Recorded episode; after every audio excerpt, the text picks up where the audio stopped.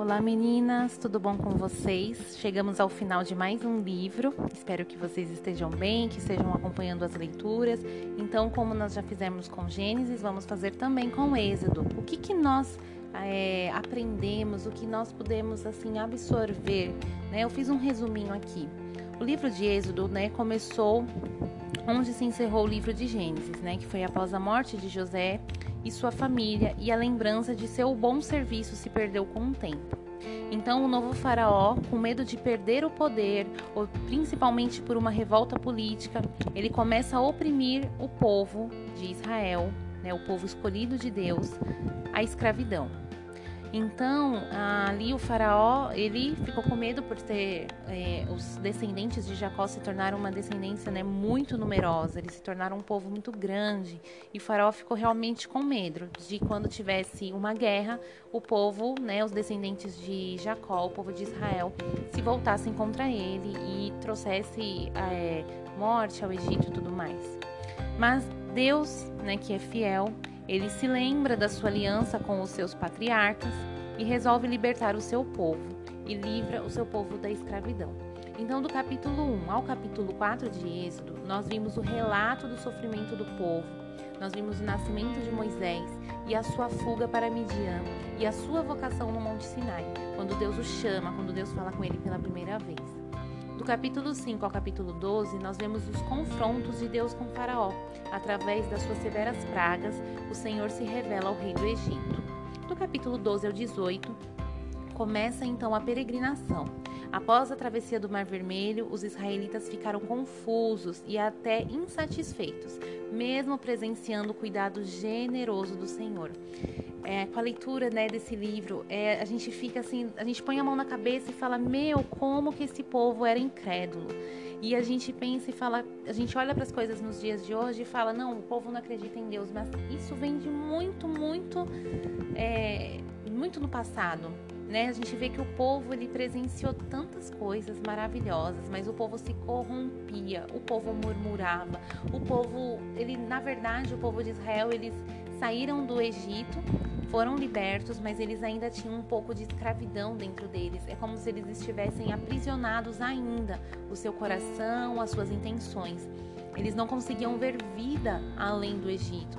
Então eles estavam sempre, é, muitos deles, né, não todos, mas muitos deles murmurando e sempre querendo, é, mostrando que no Egito as coisas eram melhores. Então, também serve de lição para gente, que muitas vezes Deus nos dá livramento de muitas coisas, nos livra talvez de um emprego, de, de e dá uma boa oportunidade para gente, é, nos livra de relacionamentos, mas a gente fica pensando no passado, querendo voltar. Então, é como se a gente não estivesse olhando para a libertação verdadeira do Senhor e estivesse ficando aprisionado naquilo. Então, esse livro nos traz muito essa reflexão. Não murmurar, se contentar com o que Deus tem preparado para nós, se é no deserto, se é numa tenda, se é carne, se é maná. Então, é ter mais um, desenvolver um coração mais grato, né, diante de tantos livramentos e de tantas maravilhas que Deus nos dá. Então, do capítulo 19 ao 40, a gente vê que eles chegam no Monte Sinai e o Senhor dá a eles os dez mandamentos e outras leis que serviriam para o bom desenvolvimento da nação e também para garantir o bom relacionamento com o Senhor. Então, ali no Monte Sinai, o Senhor estabelece a sua aliança com o seu povo. Né? Aliança é essa que vai servir para que eles tenham um bom desenvolvimento e um bom relacionamento com Deus. Através dessa aliança que a gente vai ver o desenrolar do livro de Levítico, que é o próximo livro que nós começamos a leitura hoje. Então, aqui finalizando Êxodo. Nesse livro, nós vimos de forma clara e prática a manifestação do poder de Deus. Aqui nós temos um vislumbre de quão poderoso é o nosso Deus e que não existe nada impossível para ele. Também aprendemos que todas as nossas atitudes trazem consequências justas de Deus sobre a nossa vida. Então, tudo que a gente faz, Deus tem uma consequência justa. Às vezes a gente pode achar que a gente nem merecia passar por aquilo, mas Deus é um Deus justo. Então a gente colhe aquilo que a gente planta. Ah, é, continuando, também aprendemos que todas as nossas atitudes trazem consequências justas de Deus sobre a nossa vida, pois suas leis foram instituídas para nos dar segurança. E todas as vezes que nós nos desviamos dessas leis, nós estamos correndo um grande perigo. Então nós vemos que Deus deixou ali o mandamento, Deus, Deus deu várias diretrizes para o povo desde que eles saíram do Egito. Então toda vez que o povo saía daquele limite de obediência que Deus estabeleceu para eles, eles estavam correndo perigo. Nós também podemos observar a graça redentora de Deus nesse livro. Fica evidente a graça redentora de Deus. Fica evidente, né, que é, o sacrifício que a, ocorreu ali desde a da saída deles do Egito já é preparando esse povo para entender de um sacrifício muito maior, um sacrifício que vai remir o pecado de todos, que é o sacrifício de Jesus. Então, aqui nós já vemos destacando Jesus no livro de Êxodo. Então, depois que a gente finaliza a leitura do livro de Êxodo, o que, que a gente pode aplicar na nossa vida? O que, que o Senhor pode ter tratado conosco ali, com certeza.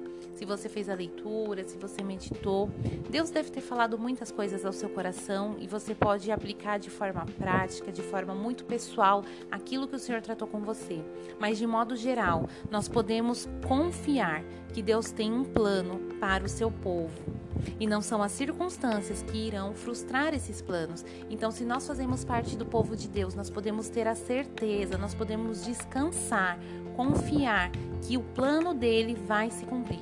Não importa as adversidades, não importa a crise, não importa coronavírus, não importa é, fechar comércio, não importa greves, não importa absolutamente nada. O plano dele vai se cumprir, independente das circunstâncias.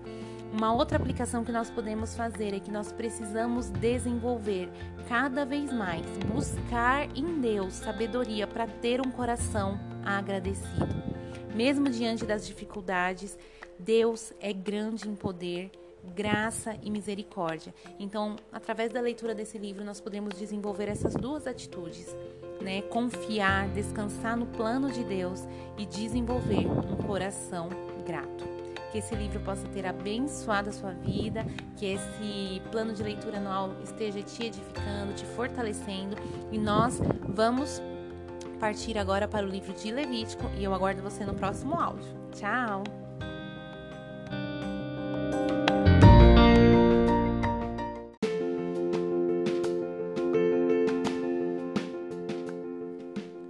Oi meninas, tudo bom com vocês?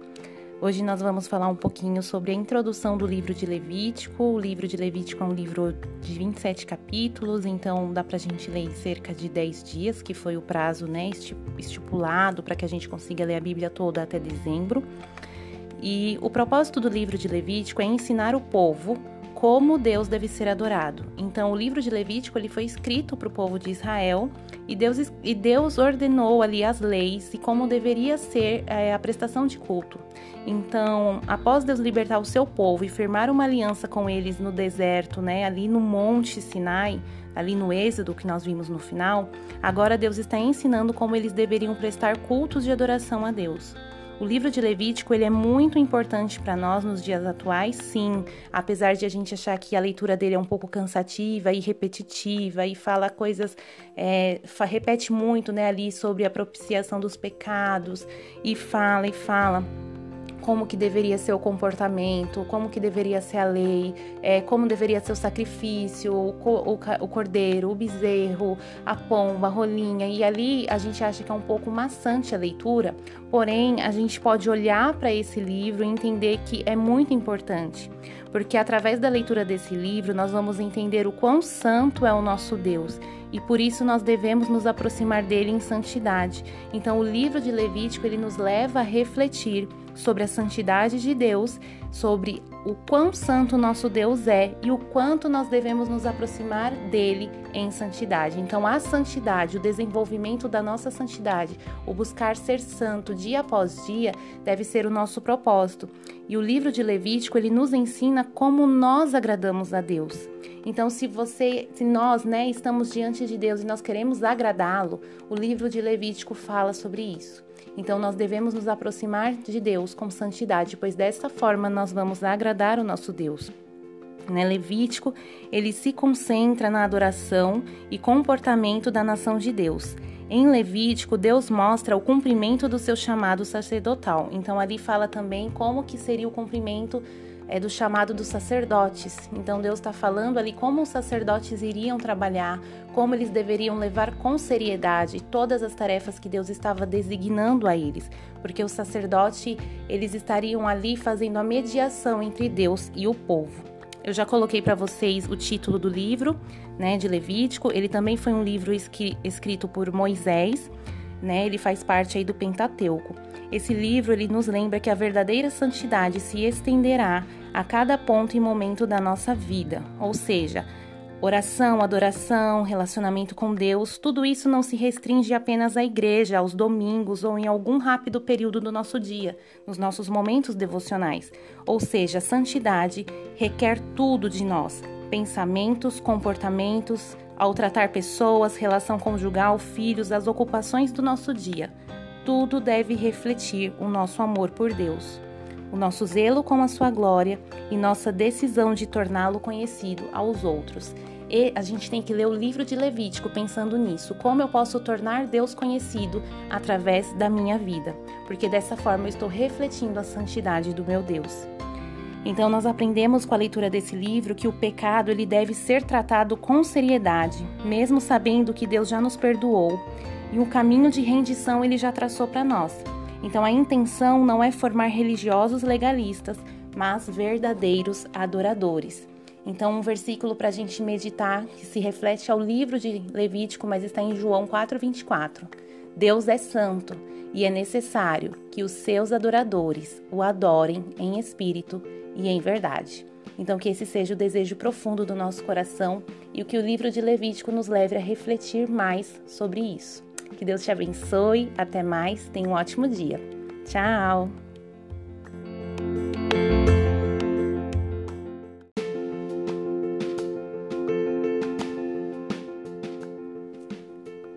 Olá meninas, tudo bom com vocês? Chegamos ao fim de mais um livro. Passaram-se 10 dias e nós já estamos terminando a nossa leitura no livro de Levítico. Hoje, no último capítulo de Levítico, nós percebemos, né, que que ali nós encontramos um monte de regras. Então eu vou falar um pouquinho aqui do último capítulo, né? Tinha um monte de regras para a, para, para que assim as regras? Deu para perceber que essas regras elas eram diversas e elas iriam auxiliar a comunidade do povo de Israel a viver da melhor maneira. Então era uma avaliação de diversas coisas e aqui a gente consegue perceber é que era uma organização de valores sobre as mais diversas negociações entre o povo de Deus, que deveria ocorrer de maneira justa e sensata. Então toda a narrativa do livro de Levítico nós vemos Deus é, nos chamando a viver de forma sensata, justa e santa, totalmente separada para Ele. Percebemos que temos um Deus extremamente organizado e que Ele dava ao seu povo instruções que iriam garantir a eles como ter bem-estar em todas as áreas da sua vida. Eles estariam muito acima das outras nações caso eles obedecessem, obedecessem aos mandamentos do Senhor. Ou seja, nós vemos um Deus muito prático. Deus era muito claro em suas regras e também era muito claro nas suas recompensas. Ele também nunca deixou omisso as suas consequências para aqueles que não o obedecessem. Então, o livro de Levítico é muito importante para o nosso crescimento espiritual. Embora na nova aliança em Cristo as práticas cerimoniais da religião tenham mudado, os princípios por, por trás delas permanecem os mesmos. Então a gente lê o livro de Levítico sabendo que nós temos uma nova aliança, mas o princípio permanece o mesmo. Nós temos um Deus bom que deseja cuidar de nós. Ele não quer que tenhamos uma religiosidade vazia e sem sentido mas que o seu povo seja inteligente, que seja um povo bem cuidado, que seja um povo que desfruta a paz em todos os aspectos da sua vida. Muitos né? Muitas pessoas, até mesmo muitos cristãos, quando estão, principalmente, né, que são os cristãos que leem a Bíblia, que mais buscam ler a Bíblia, às vezes a gente acha que o livro de Levítico é chato, é cansativo, é um livro cheio de regras, um livro cheio de leis. Mas isso é triste, porque quando a gente só consegue enxergar um monte de regras, a gente não consegue é, observar qual é a riqueza real do livro. Né? O livro ele é muito rico com seus princípios práticos que existem para auxiliar a vida do cristão, a vida do cristão com Deus, a vida do cristão é, com os seus conflitos internos, é, princípios para a gente poder viver bem uns com os outros. Então, é um livro cheio de princípios práticos que nos ensinam a viver de acordo com a vontade de Deus.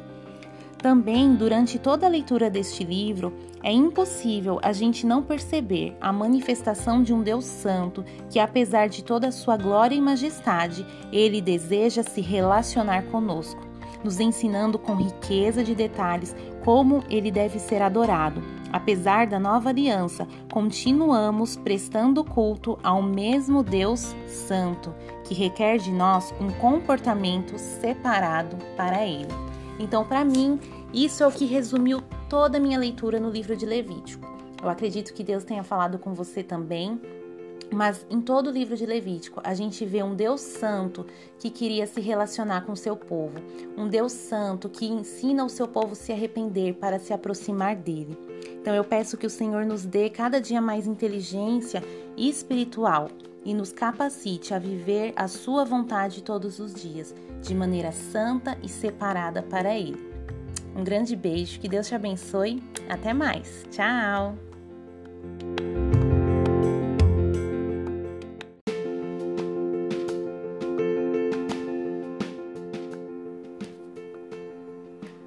Meninas, boa tarde, tudo bom com vocês? Primeiro, meninas, me perdoem porque eu não estou conseguindo é, manter a frequência dos áudios aqui no Telegram, mas eu estou fazendo de tudo para a gente ter todos os áudios direitinho e manter a nossa rotina aqui de estudos bíblicos e de devocionais, porque é uma maneira da gente se fortalecer e encorajar umas às outras. Então eu estou aqui adaptando a minha rotina e sempre que eu posso, eu tô vindo gravar os áudios. Eu vou estabelecer um horário, um dia certo só mesmo para os áudios. Então é por isso que eu ainda não tô conseguindo manter aquela frequência que a gente tinha no ano passado. Mas hoje nós vamos falar um pouquinho, bem rapidamente, a introdução do livro de Números, né, que é o quarto livro do Pentateuco, né? Nós já estamos lendo este livro. E Números é o livro das peregrinações. Ele tem esse nome por causa das duas contagens dos israelitas, a primeira no Monte Sinai e a segunda nas planícies de Moabe. A maior parte do livro descreve as experiências de Israel enquanto eles estavam caminhando pelo deserto. Então, a lição que a gente tem aqui no livro de Números, ela é bem clara. Embora seja necessário passar por experiências no deserto, não é preciso viver nele.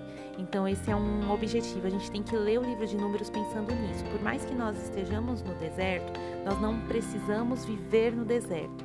Né? Deus está conosco o tempo todo. Deus estava dando sombra, água fresca, alimento, mas eles estavam presos naquela situação e colheram frutos por causa dessa mentalidade.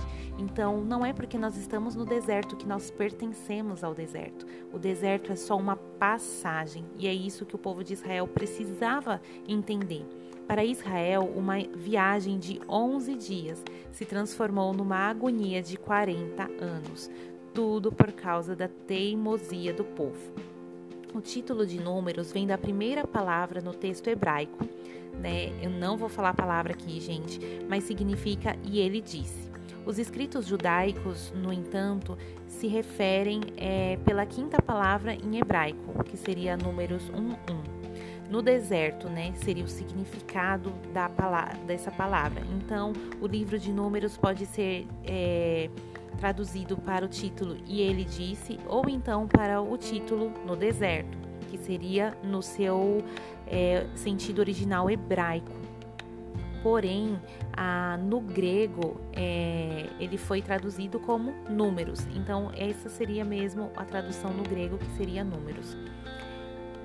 O livro de Números, ele se baseia na contagem, então a gente vê que vem desde aquela geração de Êxodo, né, a, a, geração que foi liberta ali do cativeiro, que cresceu no deserto de, de, no deserto a caminho de Canaã.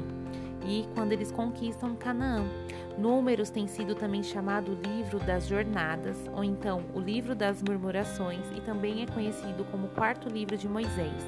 Uma outra coisa que a gente também tem que entender é que assim como Levítico era o livro dos sacerdotes, Número é o livro dos levitas. Então, em números, a gente vai ver a ordenação dos levitas, a gente vai ver para que, que os levitas é, foram designados, quais são as tarefas. Então, Deus divide o trabalho entre sacerdote e levitas. No livro de números, a gente já consegue, começa a ter uma percepção do que seria a futura igreja de Cristo, a igreja do Novo Testamento, a igreja que nós conhecemos hoje, que não é só o sacerdote que trabalhava ali, mas também teria outras pessoas com várias funções designadas para cumprir o trabalho dentro do templo do Senhor. Naquela época ainda era o tabernáculo, mas futuramente serviria no templo e hoje nós conhecemos como as igrejas. Então também é uma observação importante para a gente entender um pouquinho do que nós vamos aprender no livro de Números. Mas pensem nisso. É uma, o livro de Números ele nos mostra que o deserto é apenas uma passagem. Nós não devemos viver presas no deserto. Por mais que a gente esteja passando por situações difíceis, a nossa vida não é aquela situação. Aquela situação é apenas uma passagem, tá bom? Que Deus te abençoe tenha uma ótima tarde. Até mais. Tchau!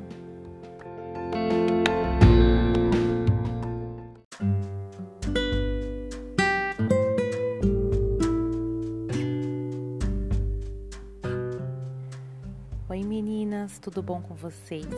Aqui fazendo a minha leitura diária, né, da leitura anual da Bíblia, lendo o capítulo 13 e o capítulo 14 de Números, eu me veio assim uma seguinte reflexão: por que, que é tão difícil a gente se submeter?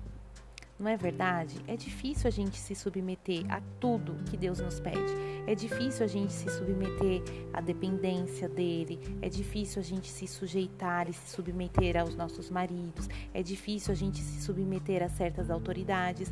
A submissão tem sido algo difícil nos dias de hoje.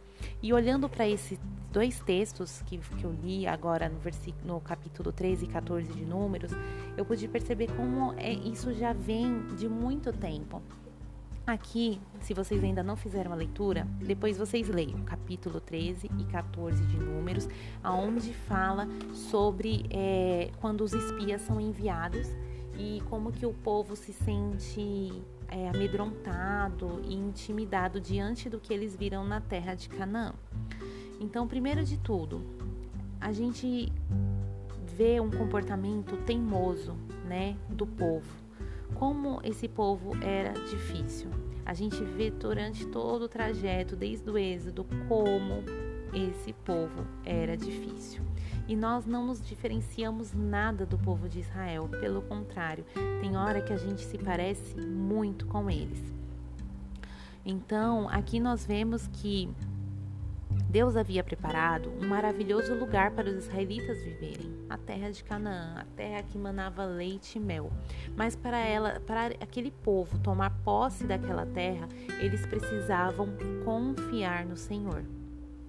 E a confiança hoje em dia é algo que é difícil. Então, confiar é se submeter. Então, quando eu confio em alguém, eu estou me submetendo à autoridade daquela pessoa.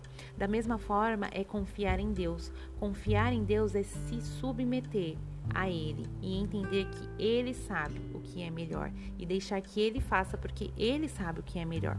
Só que hoje em dia isso tem sido uma dificuldade nos nossos dias. O povo, quando os espias ali, quando viram aquelas coisas, viram aqueles povos que estavam ali, viram gigantes, eles tiveram medo. O povo teve medo e se rebelou contra Deus e contra os seus líderes. Na verdade, por conta dos espias, o povo todo foi contaminado, porque não foi o povo todo que viu a terra, foram os espias, mas por causa daqueles dez espias ali que contaram é, coisas terríveis, dez pessoas conseguiram contaminar praticamente uma nação. Uma nação. Somente Josué e Caleb que encorajou o povo e o povo não deu ouvido para eles, só deu ouvido para a notícia, para o difícil. Então, desde os primórdios, desde o princípio da humanidade, a gente tem a tendência a olhar o problema, a gente não tem a tendência de enxergar a solução. Só que Deus está nos mostrando aqui que nós devemos enxergar que tudo tem uma solução. Pode não existir solução para os nossos olhos humanos, mas a solução existe porque Deus é um Deus do impossível. Então, Josué e Caleb, eles tinham esse olhar, eles tinham essa percepção, eles sabiam o Deus para quem eles estavam seguindo, eles sabiam quem era o Deus que eles serviam, eles sabiam que Deus tirou eles com mão poderosa do Egito, então esse mesmo Deus ia fazê-los entrar na terra prometida, custasse o que custar. Eles entrariam porque eles confiavam em Deus, eles tinham um olhar, eles tinham uma percepção mas o povo foi contaminado pela visão pequena de dez espias, uma visão imediatista, uma visão medrosa. E muitas vezes nós estamos igualzinho a esses espias. Muitas vezes a gente enxerga só o problema, a gente não consegue ver saída, a gente não consegue ver solução. Muitas vezes a gente não consegue confiar em Deus por causa dos problemas que a gente dá ouvido. Às vezes não são pessoas como os espias, mas às vezes a gente fica murmurando dentro da nossa cabeça. Aquelas pequenas coisas ficam remoendo e fazendo com que a gente desvie a nossa confiança em Deus e foque no problema. O povo teve medo e, por causa do medo, eles se rebelaram contra Deus e contra sua liderança. Os israelitas acreditaram nas más notícias daqueles dez espias. Eles acreditaram que Deus permitiria a derrota diante do inimigo. Então, eles insistiram em seguir as suas próprias ideias. Porém, Deus já tinha feito promessas e havia provado muitas formas da sua fidelidade, mas o povo preferiu não acreditar em Deus.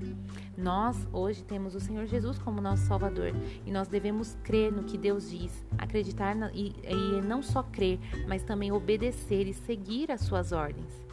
Quando nós queremos seguir o nosso próprio caminho, nós estamos nos recusando a fazer a vontade de Deus. E isso nada mais é do que o pecado da teimosia. E o pecado da teimosia nada mais é que o pecado da rebeldia. E o pecado da rebeldia é enxergado para Deus como idolatria e feitiçaria. Então é muito grave. Uma coisa leva a outra. Então a gente tem que tomar muito cuidado com as nossas atitudes, com a nossa incredulidade, porque quando nós não confiamos, nós estamos sendo incrédulos. Hebreus capítulo 3 e versículo 12 diz assim: Tenham cuidado, irmãos, para que nenhum de vocês tenha um coração perverso e descrente, que o leve a afastar do Deus vivo. Então nós precisamos ter cuidado. Sabe, Deus, ele não fica assustado com as nossas dúvidas. Para Deus não é nem ele não vai ficar surpreso com as nossas dúvidas mas nós precisamos usar as nossas dúvidas, os nossos medos para nos aproximar de Deus, para dependermos cada vez mais dele como motivo de estarmos prostradas aos pés dele, porque nós não temos é, é, obrigação de saber de tudo. Nós não temos a obrigação de estar sempre corajosas, mas nós precisamos usar as nossas dúvidas e os nossos momentos de medos para estarmos aos pés do Senhor. Muitas vezes esses momentos nos afastam de Deus. A falta de fé, a falta de confiança nos afasta da essência de quem é o nosso Deus, mas nós devemos pegar esses momentos e reverter essa situação é estar aos pés do Senhor, buscando respostas, buscando soluções, buscando buscando mais dele, mais dele, mais dele, porque ele vai dar a resposta. Então a teimosia afastou a nação de Deus. A nação escolhida por Deus se afastou, tudo por causa de uma teimosia, de uma rebeldia. E eles colheram, eles colheram os frutos é, dessa, dessa incredulidade. Né? O povo já tinha sido advertido várias vezes por causa disso, mas eles continuaram provocando a, a Deus de forma que eles não se submeteram a Ele. Então hoje a gente precisa tomar muito cuidado. Quando nós dizemos que Jesus é o nosso Salvador, de fato Ele é o nosso Salvador, mas tem pessoas que têm Jesus como Salvador e não têm como Senhor porque quando a gente recebe o Senhor Jesus como nosso Salvador e Senhor, a gente passa a se submeter ao senhorio de Cristo. Um servo, ele é submisso ao seu Senhor. Então, se nós dizemos que somos servas de Cristo, nós devemos nos submeter à autoridade do Senhor Jesus, à autoridade do nosso Deus. É, mostrar com total dependência que Ele sabe o que é melhor para nós confiarmos, né? Na prática, muitas vezes isso não é fácil. Na prática, o nosso, a nossa natureza caída, carnal, ela nos leva para o outro lado. Mas nós devemos sempre ter em mente que nós já nascemos de novo. Nós nascemos do Espírito, né? Jesus ele deixou conosco o Consolador. Até que ele volte, nós temos o Consolador, né? Ele está conosco todos os dias. O seu Espírito habita em nós. Então nós devemos confiar que Deus, o mesmo Deus que tirou o povo do Egito, o Deus que fez eles entrar na terra de Canaã, é o mesmo Deus que cuida de nós todos os dias, que cuida dos nossos problemas, que dá as vitórias, que dá o escape para o momento de deserto. É o Deus que traz a água no momento do deserto, o Deus que manda o maná para a gente nesse momento de dificuldade. Os dez espias eles duvidaram e eles foram imediatamente mortos por uma praga. O povo tentou entrar na terra contra a vontade de Deus e eles colheram uma grave consequência. O povo desobediente foi derrotado e expulso pelos inimigos. Ou seja, os israelitas estavam tão perto de desfrutar de tudo que Deus tinha preparado para eles. Mas agora, por causa da incredulidade deles, por causa da, teimo da teimosia deles, eles colheram muitos anos de sofrimento e morte os aguardavam. Então, nada disso teria acontecido se eles apenas tivessem se submetido a Deus. Submissão, confiança, entender que Deus sabe o que é melhor. Em vez deles dependerem de Deus, eles preferiram depender de si mesmos. Então, nós aprendemos aqui com esses dois capítulos que não vale a pena a gente querer fazer as coisas do nosso jeito. Não vale a pena a gente querer dar o nosso jeito, né? Nós precisamos realmente é estar é, com o coração voltado para Deus, de modo que a gente entenda qual é a vontade dele. A vontade dele é boa, perfeita e agradável, mas a gente precisa se submeter para entender que a vontade dele é boa, perfeita e agradável. A gente precisa fazer diferente do povo de Israel. Né? Deus deixou a palavra dele aqui para que a gente aprenda, para que a gente viva uma vida plena. E a vida plena que Deus oferece para nós é, não é uma vida ah, cheia de riquezas, sem problemas, mas é uma plenitude de vida de tal modo de que mesmo com problemas, a gente tem a paz que excede todo entendimento. Mesmo com problemas, a gente tem a tranquilidade de saber que tem um Deus cuidando de tudo para nós e que um dia nós vamos desfrutar da eternidade com Ele. Então, não, não importa o problema que a gente enfrente nessa terra, nada se compara com a eternidade que está nos esperando. Essa é a plenitude de vida que Deus espera de nós. Não é uma vida confortável, uma vida sem problemas, uma vida com prosperidade financeira, uma vida onde a gente faz o que quer, que a gente não tem preocupações. Não, não foi essa vida plena que Deus prometeu para nós. Não foi essa vida. Ser rico não é pecado, não é isso que eu tô falando. A gente pode querer uma vida melhor? Pode sim. Mas uma vida plena com Deus é entender que a nossa vida não se resume nessa terra. O povo de Israel, eles estavam muito presos ao deserto. Tudo eles já queriam voltar para o Egito, tudo eles já tinham saudade. Eles tinham saudade da cebola do Egito, eles tinham saudade da carne, eles tinham saudade das frutas, eles tinham saudade da sombra. Era só faltava dizer que eles tinham saudade da chicotada do Egito, porque tudo eles tinham saudade do Egito.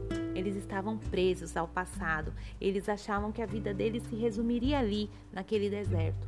Mas a gente precisa aprender com esse povo de que a nossa vida não se resume nessa terra, que a gente tem um Deus, que é o mesmo Deus que fez todos esses grandes feitos no Egito. Ele está nos moldando, nos forjando para desfrutar uma vida eterna com Ele. Então a gente precisa ter esse olhar de que nossa vida não é aqui. A gente não pode ficar presa às coisas deste mundo. É, que Deus te abençoe que a gente possa aprender cada vez mais na palavra dele, meditar e desfrutar dessa vida plena, a plena verdadeira, essa vida plena de verdade, não a vida plena que o mundo prega, mas a vida plena que está na palavra dele, que a gente possa desfrutar essa vida com o nosso Deus. Que Deus te abençoe, tenha um ótimo dia. Tchau.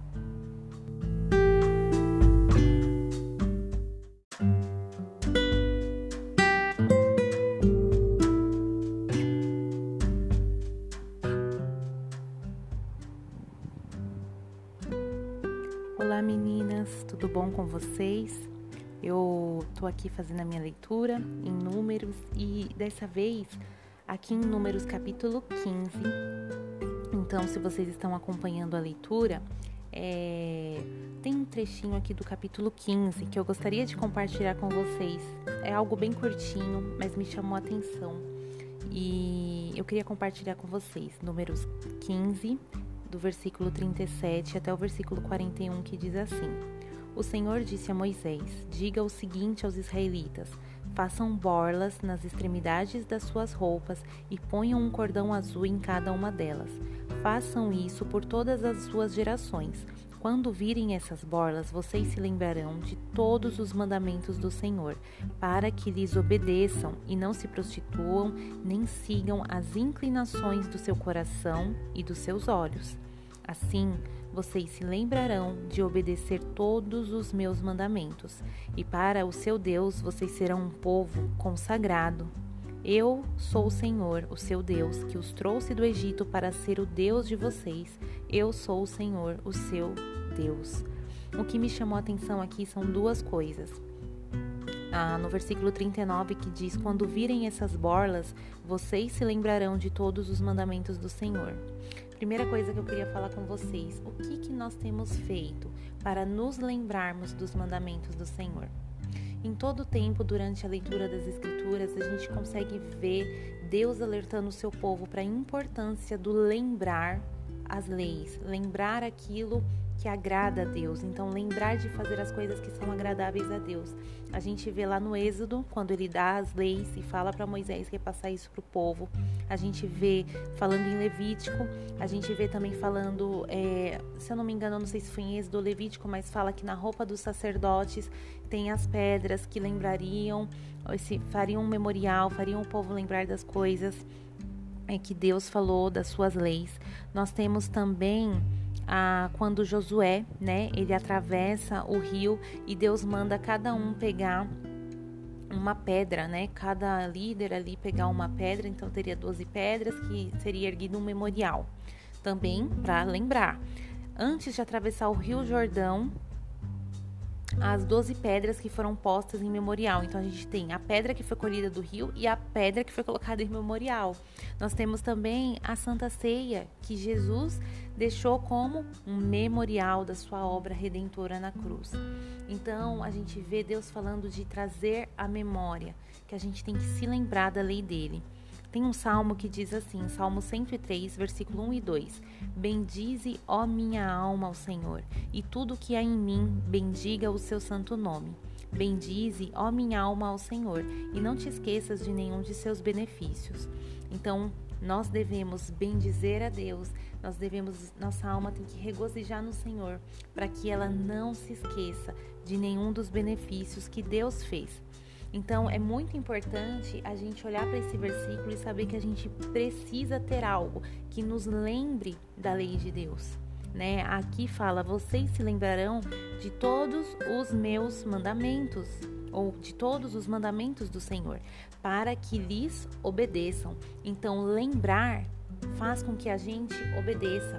Por isso que Deus está sempre falando: lembrem Passem esses mandamentos adiante, fale com os teus filhos e os filhos dos teus filhos, porque quando uma geração vai lembrando a outra, uma pessoa lembra a outra, a gente se mantém no caminho.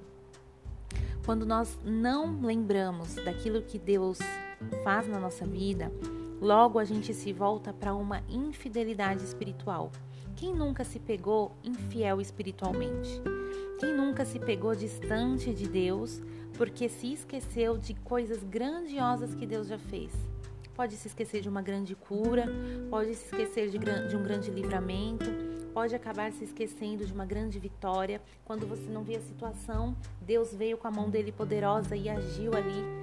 E, e às vezes, porque a gente está numa fase boa da vida, porque a gente está sem problema, a gente se esquece que naquele grande problema, naquela grande dificuldade, Deus nos acolheu. Então é importante a gente ter a nossa memória os grandes feitos de Deus. Aqui fala para a gente se lembrar da lei de Deus, para a gente obedecer o que é importante, obedecer aquilo que Deus deixou porque é importante, mas a gente também pode olhar e pensar nisso, se lembrar das grandes coisas que Deus fez. Igual tá aqui no Salmo, né, a gente não se esquecer de nenhum dos benefícios do Senhor.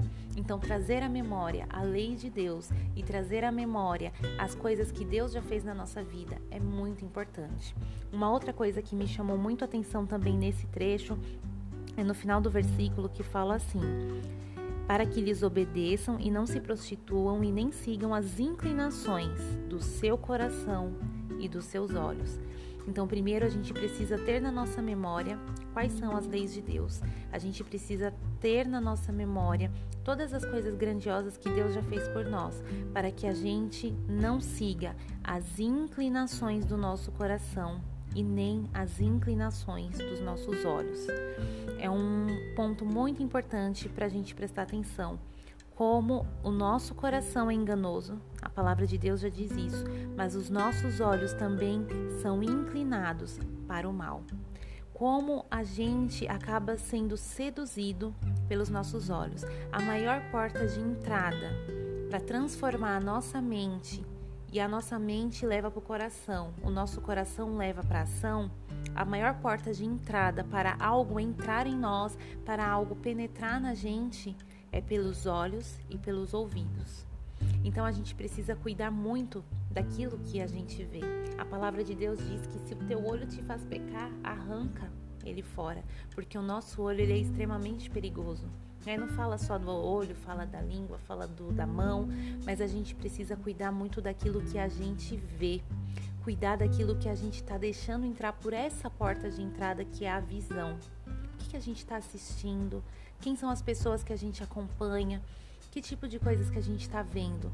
Essas coisas que nós estamos vendo, elas estão enganando, estão nos inclinando, nos levando para longe do Senhor, nos levando para longe das leis de Deus, estão nos levando para longe daquelas lembranças, da memória daquilo que Deus fez na nossa vida.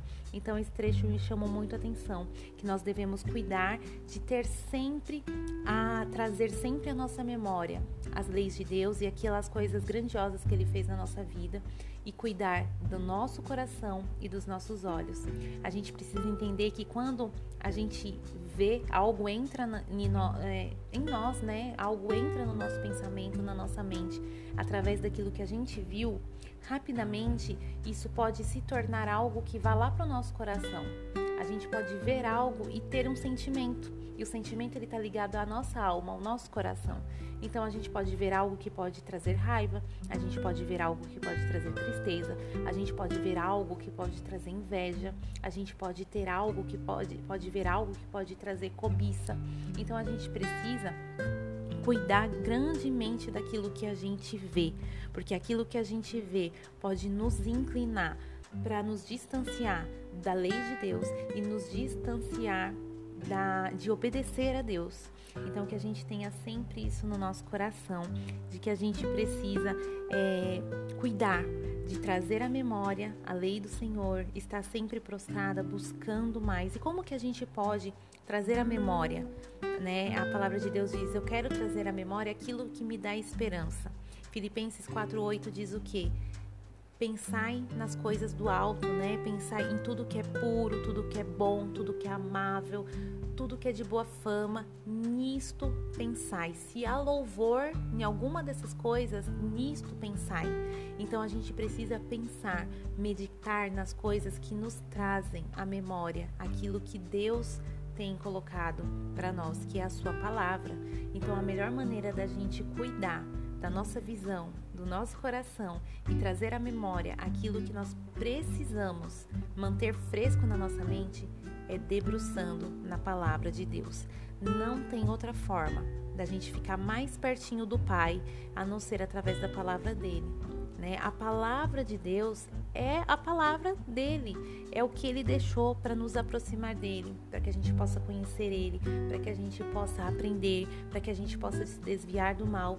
Então, a gente precisa ler a palavra mais do que qualquer outra coisa na nossa vida. A gente precisa buscar a palavra de Deus mais do que a gente busca o dinheiro, mais do que a gente busca a saúde, mais do que a gente busca qualquer outra coisa. Porque não tem como ter plenitude de vida se a gente não lê a palavra de Deus. Então, esse pequeno trechinho aqui, em Números 15, do 37 até o 41, me trouxe essa mensagem. A importância de se lembrar das leis de Deus, a importância da gente trazer à memória todas as coisas grandiosas que Deus já fez na nossa vida.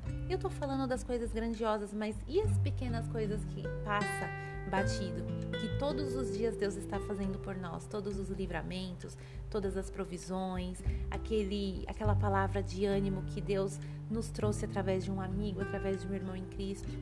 Então a gente precisa ter, bem isso fresquinho na nossa memória, porque quanto mais a gente tem as leis de Deus, mais a gente tem as coisas que Ele tem feito por nós, mais a gente vai cuidar do que a gente vê, mais a gente vai cuidar do nosso coração e mais a gente vai agir de acordo como um povo consagrado. Assim como termina no versículo 40, que Deus fala que assim vocês se lembrarão de obedecer todos os meus mandamentos, e para o seu Deus vocês serão um povo consagrado.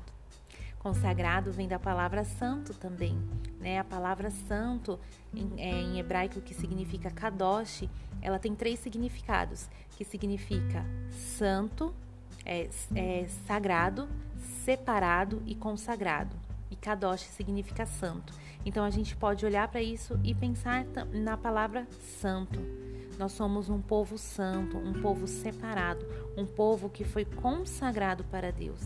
Então a gente precisa ter esse cuidado de olhar né, as escrituras de modo que a gente lembre de tudo que a gente lê, para que a gente possa praticar. Cuidar do nosso coração e cuidar daquilo que tem entrado na nossa vida através dos nossos olhos. Que Deus te abençoe e tenha um ótimo dia. Até mais, meninas. Tchau!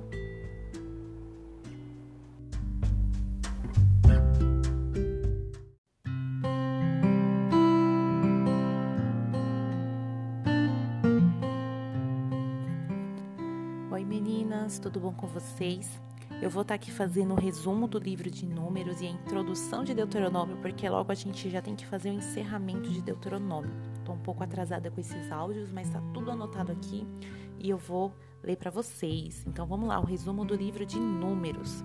A maior parte da história do livro de Números acontece lá no deserto.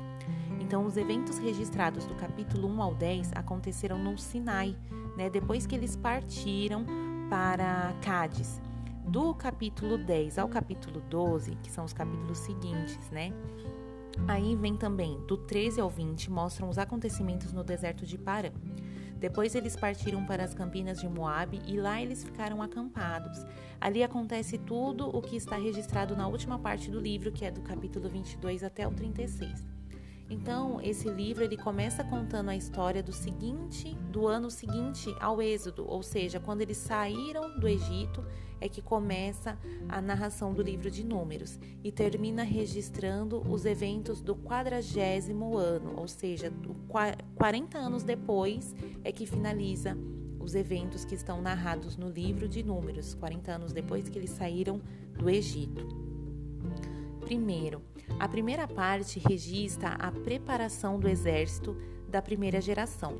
Então, essa primeira parte traz para a gente a, listagem e a organização do exército de Israel e também as recomendações sobre o tabernáculo. Na segunda parte, é, a, mar, a marcha do exército né, da primeira geração é, eles vão marchando em direção à terra prometida. E nessa parte nós vemos que, embora os israelitas começaram a sua jornada bem animados, logo a rebeldia leva eles ao fracasso. Né? Eles são é, consumidos pela amargura, pela insatisfação, pela ingratidão. Então, o povo da primeira geração eles são substituídos pela segunda geração, pelos seus filhos. Então aí, na terceira parte, é onde a gente vê a, que, que Deus ele relata para Moisés sobre a segunda geração, que ia ter que formar um exército dos filhos da, daquelas pessoas que saíram do Egito. Então a segunda geração ela é preparada para conquistar as terras de Canaã. Nessa parte, o novo exército ele é contado e também recebe orientações do Senhor sobre a sua missão. Então, por misericórdia, Deus restaura o seu povo a essa geração que foi a guerra. Então, essa segunda geração é a misericórdia de Deus pelo povo de Israel e eles é que vão à guerra para tomar posse da terra que Deus prometeu. O livro de Números, ele é importante para nós, pois ele nos ensina sobre a soberania, sobre a misericórdia, sobre a graça, graça de Deus, sobre a fidelidade e a justiça de Deus. Então a gente vê isso muito claramente o tempo todo. Deus soberano cuidando de tudo, oferecendo misericórdia ao seu povo o tempo todo, o povo ele, nosso povo é como nós no dia de hoje nos desviamos, né? Assim era o povo de Israel, se desviava o tempo inteiro. Deus se manteve gracioso, fiel e justo com o seu povo. Ele não permitiu o pecado, ele eliminou o mal, sempre cortando o mal pela raiz. Então a gente vê muito a justiça de Deus presente no livro de Números. Através do exemplo das gerações de israelitas, nós vemos um forte apelo sobre a importância de cultivar uma vida de santidade e obediência no serviço de Deus. Então, assim como no livro de Levítico nós vemos uma mensagem muito grande sobre santidade, nós também continuamos vendo essa mensagem de santidade e obediência no livro de Números.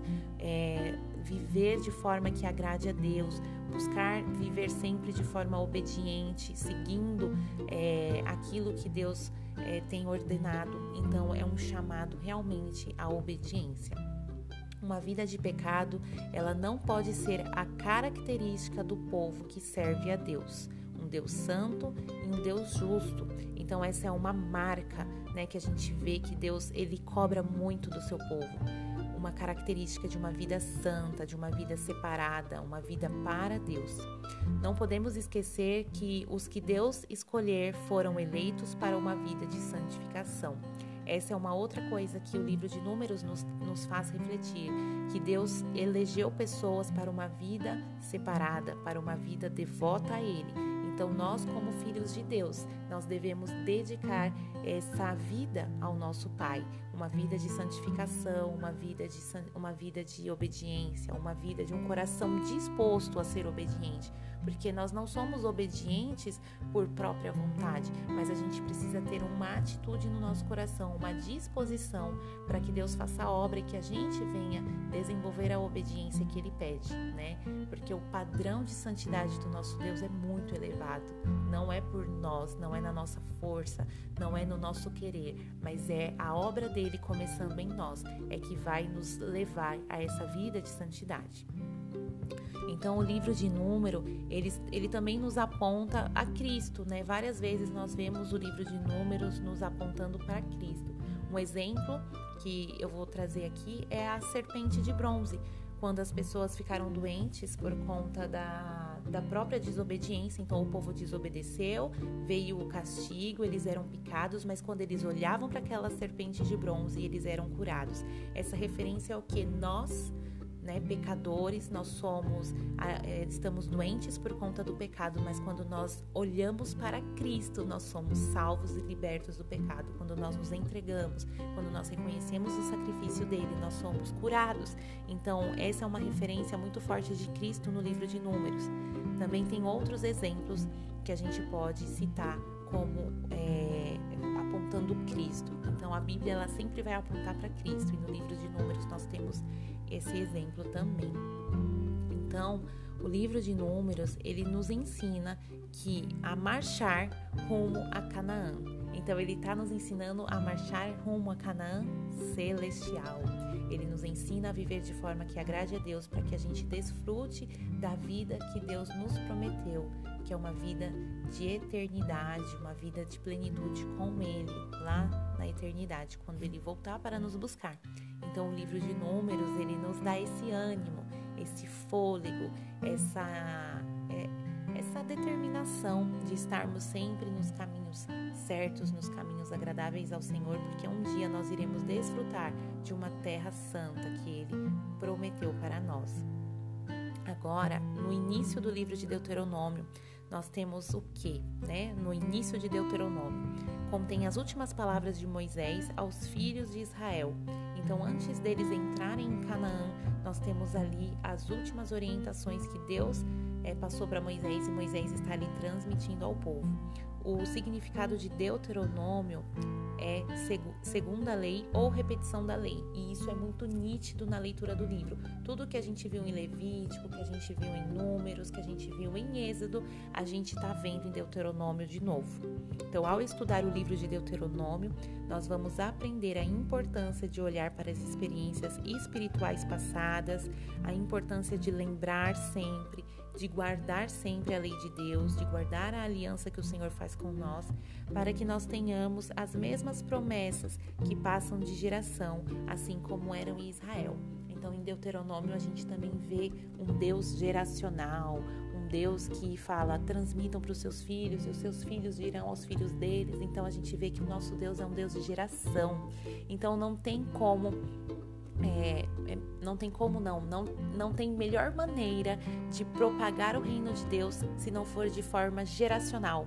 Então a gente vê isso, a maneira orgânica do crescimento do reino de Deus. É crente gerando crente, é mãe e pai cristão ensinando filhos para que os seus filhos ensinem os seus netos e assim por diante.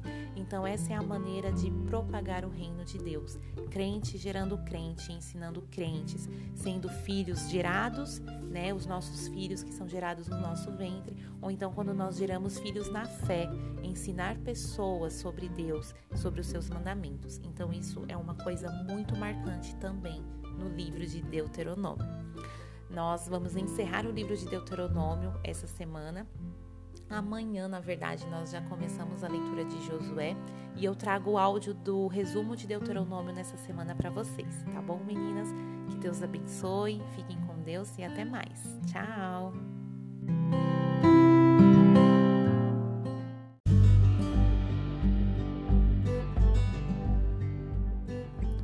Olá meninas, olá mulheres virtuosas, tudo bom com vocês?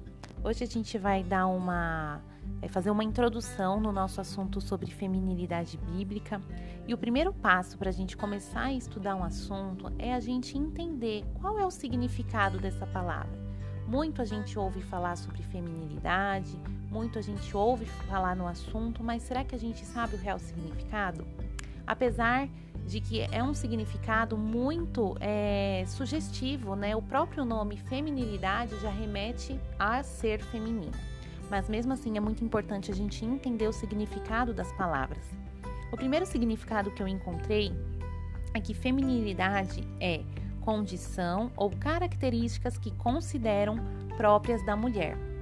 Um outro significado é o sexo feminino considerado em sua totalidade. E a terceira, é, o terceiro significado, eu gostei bastante também. Qualidade ou caráter de mulher, atitude feminina.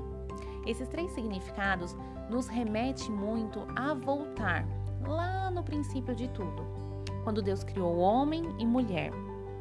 O primeiro passo é a gente entender que Deus já nos criou com as nossas particularidades.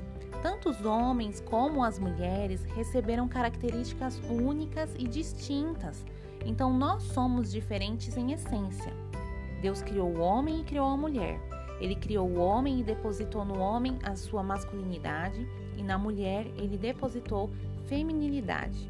Deus nos fez diferentes em muitos aspectos e a gente vê isso no dia a dia, isso é constante. Então a gente vê diferença no corpo, a gente vê diferença de força, a gente vê diferença em funções hormonais, a gente vê a diferença no humor, até no raciocínio. Tudo isso é, é de forma muito particular. E o que é mais interessante é que ambos se completam. Em todos esses aspectos que nós somos diferentes, nós nos completamos. Nós precisamos lembrar que assim, não é porque a gente pode, você pode pensar assim: ah, mas eu não sou casada, então eu estou incompleta? Não, de forma alguma. A gente precisa entender uma coisa. Vamos abrir um parênteses aqui. Feminilidade cristã, ela abrange assuntos como casamento, maternidade, mas isso não significa que uma solteira não vai ter como abranger, como viver sua feminilidade em totalidade. A gente precisa entender que esses assuntos de casamento e maternidade têm a ver com feminilidade, mas não é só isso. Todas nós recebemos características únicas e distintas no momento da criação. Isso é algo que nós já nascemos, todas nós. Então, independente se somos casadas ou não, isso não quer dizer que você é incompleta de forma alguma mas a gente precisa é, entrar nesse assunto, falar de Adão e Eva, entender um pouquinho, porque a partir daí é que a gente vai trabalhar todo o nosso estudo sobre feminilidade. Então, se a gente entende que lá na criação Deus fez homem e mulher diferente, esse é o nosso ponto de partida. A gente precisa entender que nós somos diferentes, mas nossas diferenças nos completam. Por que, que a gente precisa entender isso? Porque o feminismo ele faz com que as mulheres se tornem rivais dos homens. Cria uma guerra. Quem nunca ouviu aquela frase? Você precisa crescer, trabalhar, se formar para você não depender de homem nenhum. Graças a Deus eu nunca ouvi isso, mas eu sei que tem muitas mulheres que são criadas dessa forma. Os pais falam: minha filha, se esforce e trabalhe porque você não precisa depender de homem nenhum. Qual é o problema disso? é criar na mulher de que ela é totalmente independente. Ela não precisa de ninguém. Ela só precisa dela e da força de vontade dela. Isso é um viés feminista que muitas vezes entra nas famílias cristãs. E a gente precisa entender que no, na criação, na essência da criação, Deus não fez homem e mulher para ser rival, mas ele fez para que se completassem, para que se complementassem. Eu acho que essa é a melhor palavra. A gente precisa lembrar o que Deus, ele fez Eva para Adão. Deus fez o mundo, depois Deus fez os animais, depois Deus criou o homem para governar todo aquele mundo e aquele jardim que ele fez. E aí ele percebeu que o homem estava sozinho e que não era bom. Então Deus disse o quê? Eu farei para você uma auxiliadora. Então, a Eva, ela foi criada para Adão. Por que, que eles se complementam? Porque Eva foi criada para Adão. Deus fez um propósito ali. É, então, Eva, ela tem essa completude sobre Adão. Se você é uma mulher casada, você tem uma completude sobre a vida do seu marido. E se você pretende se casar, saiba que isso vai ser no futuro. Vocês vão se complementar. Então, isso é muito importante. Eva veio para acrescentar a gente precisa entender que as nossas diferenças são somente para complementar, não é para tornar rival ou para competir. Homem e mulher foram criados à imagem e à semelhança do nosso Deus. Deus nos fez diferentes no aspecto de que nós temos responsabilidades diferentes, nós temos papéis diferentes a executar na sociedade em que vivemos, mas nós recebemos a imagem do Pai tanto o homem como a mulher. Deus designou responsabilidades diferentes para cada um de nós, mas ele nos fez de forma igual. Ele nos fez de forma igual na sua essência, né? A sua imagem. Então nós recebemos a imagem de Deus, homem e mulher. Por que, que Deus deu a sua imagem tanto para homem e mulher? Nos fez a imagem e semelhança? Porque ele de maneira nenhuma queria criar pessoas para competirem, para se tornarem rivais. A gente vê muito claro ali no propósito da criação que Deus fez o homem para se unir com a sua mulher. Né? Gênesis fala isso para nós. Então Deus criou o homem e mulher para serem unidos. Nós vemos a união do casamento, mas a gente também vê que Deus fez com o propósito de que homem e mulher se relacionem. Então não tenham essas diferenças, essas guerras que nós vemos que está sendo ditada no mundo afora. Então, a, feminilidade que nós recebemos na criação ela vai se estender em diversas esferas da nossa vida. Então isso é muito importante a gente entender agora, né, que quando Deus criou a mulher, ele depositou qualidades diferentes do homem. Então, essas qualidades que nós temos diferente dos homens, elas vão se estender aí por diversas esferas da nossa vida, através das nossas vestimentas, do cuidado com o nosso corpo, né? A delicadeza, modéstia, né? Nós precisamos ser modestas no nosso vestir, discretas. Nosso, o nosso falar é diferente do homem, né? Devemos falar com bondade, com ponderamento. Ambos não podem ficar aí é, dizendo palavras torpes, mas a palavra diz, né? A mulher fale com bondade, então a gente tem que ponderar a nossa maneira de falar. A nossa feminilidade ela vai ser refletida também no nosso comportamento, a maneira que nós andamos, as atitudes, como nós reagimos. Então, tudo isso gira em torno da feminilidade bíblica. Provérbios 30, capítulo 31, dos versículos 30 a 31 diz que Enganosa é a graça e vã a formosura, mas a mulher que teme ao Senhor, essa será louvada. Então, para finalizar o nosso áudio de hoje, a gente tem que refletir exatamente sobre isso. Apesar que o tema feminilidade abrange beleza, formosura, a gente não vai trabalhar uma feminilidade vazia. Nós estamos falando de uma feminilidade que contempla a, a a palavra de Deus, que busca viver de acordo com a plenitude do Senhor. Então, não adianta exercer uma boa feminilidade se ela for vazia, se ela não tiver Cristo como alvo, se a gente não temer a Deus. Se a gente não temer a Deus, esse comportamento, essa modéstia vai ser em vão. Então, que esse seja o nosso principal objetivo: temer ao Senhor. Que Deus te abençoe. Eu te, eu te espero no próximo áudio. Tchau!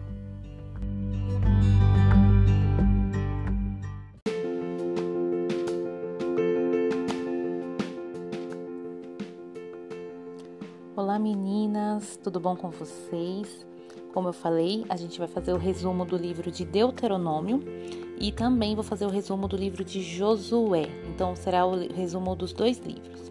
Né? O, a gente já fez a introdução de Deuteronômio e Deuteronômio ele foi dividido em algumas partes, mais ou menos umas seis partes, se eu não me engano. Então na primeira parte é, que é do capítulo 1 ao capítulo 4, nós vemos Moisés falando sobre acontecimentos que foram significativos dos últimos 40 anos dos israelitas. Então ele fala da aliança que o Senhor fez com eles no Monte Sinai. Então esse é o foco ali do capítulo 1 ao 4. Quando a gente vê do capítulo 5 até o 11, a gente vê a importância da do ensino geracional, a importância de ensinar os filhos, de passar para a próxima geração, de ensinar o amor do Senhor, de ensinar a guardar os mandamentos, de ensinar obediência e aliança. Então a gente vê muito isso a partir do capítulo 5. Então fala sobre ser um povo escolhido, que precisam se lembrar de tudo o que aprenderam durante a peregrinação no deserto, alerta sempre sobre o que vai acontecer com eles caso eles desobedecerem ou se eles se esquecerem das coisas que eles aprenderam lá durante o deserto. Aqui nesse também, nessa segunda parte, fala sobre como os israelitas se rebelaram contra o Senhor e como Moisés se colocou como mediador entre eles e o Senhor. Então, ele ensina os israelitas que se eles amarem a Deus e o servirem de todo o coração, eles serão abençoados na terra prometida, mas caso contrário, eles seriam amaldiçoados. Prosseguindo, prosseguindo, meninas, do 12 até o 17, a gente vê Moisés continua instruindo o povo. Agora ele fala muito sobre destruir os falsos deuses, né? Sobre eles não é, derem crédito para os deuses dos cananeus, a permanecerem separados. Então, o Deuteronômio também enfatiza sobre a santidade, se manter longe das más influências e também alerta eles as possíveis desvantagens de se ter um rei. Então, isso a gente vê na terceira parte. No capítulo 18, a gente vê que ele orienta a ficar longe de práticas ocultistas, então ele vai falar sobre magia. Ele também profetiza a respeito de Jesus e mostra como eles poderiam identificar um profeta verdadeiro. No capítulo 29 e 30, a gente vê que Israel faz uma aliança com o Senhor Também avisa a aqueles que desobedecerem a Deus podem ser amaldiçoados e os obedientes serão abençoados. Então a gente vê que tem a, eles, eles deixam bem assim explícito sobre a desobediência traz maldição e a obediência traz bênção. No capítulo 31 até o 34, a gente já começa a ver o encorajamento de Deus sobre a vida de Josué. E é tão interessante porque no capítulo 1 a gente conhece aquele versículo, seja forte e corajoso, né, de Josué. Mas o encorajamento começou lá em Deuteronômio, e a gente vê que através de Moisés, Deus encoraja Josué e já começa a falar para eles serem corajosos e fortes, porque Josué lideraria os israelitas. E a gente vê esse encorajamento já em Deuteronômio. Moisés também ensina um cântico aos israelitas, que esse cântico, o propósito dele é ajudar os israelitas a se lembrarem do Senhor e dos seus mandamentos. Né? Moisés também abençoa cada tribo de Israel e ele vê toda a terra que Israel vai herdar. Então Deus mostra ali a terra, né, para Moisés. E eu achei muito interessante nessa parte porque Moisés ele mostra como a nossa mente ela funciona com música e que a música ela traz coisas à nossa memória. Então Moisés ele deixa um cântico, um louvor para que os israelitas não se esquecessem dos principais mandamentos do Senhor. Então é muito importante que a gente tenha essa prática, né, de cantar, de louvar, de músicas que tragam à nossa memória o que é agradável a Deus. Eu achei muito interessante isso. Então, aqui, né, no livro de Deuteronômio, nós vemos escancaradamente o amor de Deus, nos educando e nos atraindo para perto dele. Então, Deus nos instrui muito, né, o livro da lei, né, ali. Então, ele está todo o tempo instruindo o seu povo. Às vezes era necessário puxar a orelha, porém ele sempre oferecia o seu amor acolhedor, quando seus filhos se arrependessem de boa vontade. Então Deus ele estava sempre de braços abertos para acolher aquele povo, para perdoar o povo desde que eles se arrependessem de forma verdadeira. Então, o livro de Deuteronômio, ele mostra muito o amor de Deus. A gente vê esse amor demonstrado que através da dos antepassados, como Deus amava os antepassados dos israelitas. O tempo todo Deus fala a aliança que eu fiz com Israel, que eu fiz com Jacó, aliança que eu fiz com Abraão. Então a gente vê que Deus ele preza pela geração. A gente vê também o amor de Deus até a milésima geração, né? Ele fala de abençoar até a milésima geração é, a gente vê que Deus ele escolheu o povo de Israel não é porque eles eram perfeitos, muito pelo contrário, o povo de Israel tem muito a ver com a gente nos dias de hoje, muito desobedientes, rebeldes, mas exatamente pelo amor que ele tinha pelos israelitas. Nós vemos também que Deus demonstra o seu amor que ele jurou aos pais. Então ele fala: Eu jurei aos, seus, aos pais de vocês, e por amor disso, né? Então a gente vê que Deus é um Deus fiel, né? Ele prometeu aos nossos pais e ele cumpre com os filhos. E também vemos que Deus trata o povo como a menina dos olhos, né? Então Deus trata o seu povo. Ali a gente vê, lógico, o Deuteronômio foi escrito ali para o povo de Israel, mas nós somos o povo de Deus e Deus nos trata como a menina dos olhos, a parte mais frágil. Ele cuida. Então a gente vê o amor de Deus em todo o livro de Deuteronômio. Agora, no livro de Josué, a gente vê é, Josué relatando a entrada dos israelitas na terra prometida. Então, o autor do livro foi Josué, a data aproximada de 1406 a 1375 a.C. e foi logo após a conquista de Canaã. Então, o público-alvo são as gerações futuras do povo de Deus, a fim de oferecer-lhes um registro dos poderosos atos de Deus na história e encorajá-los a permanecer fiéis ao Senhor. Então, esse é o alvo, o público-alvo do livro de Josué, né? Que quem são essas pessoas? É a geração do povo que nasceu ali no deserto, né? Durante os 40 anos. O livro de Josué, nós vemos o que? Aprendemos a ter coragem e força em meio à oposição. É o que a gente mais vê durante o livro, em encorajamento. Nós vemos também obediência traz sucesso como recompensa e a desobediência traz o fracasso. Então, toda vez que o povo obedecia, Deus permitia que eles, é, que eles fossem vitoriosos em suas batalhas, mas toda vez que o povo desobedecia, eles perdiam as suas batalhas. Então Deus enfatiza para que o povo seja obediente. Então ele dá recompensas, né, para aqueles que são obedientes. E a gente vê esse encorajamento no livro de Josué. Josué, ele é a continuação do Pentateuco e nos mostra como o Senhor sempre ajuda o seu povo diante das dificuldades. Então a gente vê assim que teve muitas dificuldades quando o povo de Israel chegou na terra prometida. Então a gente pode até é, olhar com o olhar de que Deus ele promete bênçãos para a gente. Então ele prometeu a terra de Canaã para o povo, mas ele não excluiu as dificuldades. Da mesma forma ele faz conosco. Ele promete muitas bênçãos para os seus filhos, mas isso não exclui que, uh, que a gente passe por dificuldades.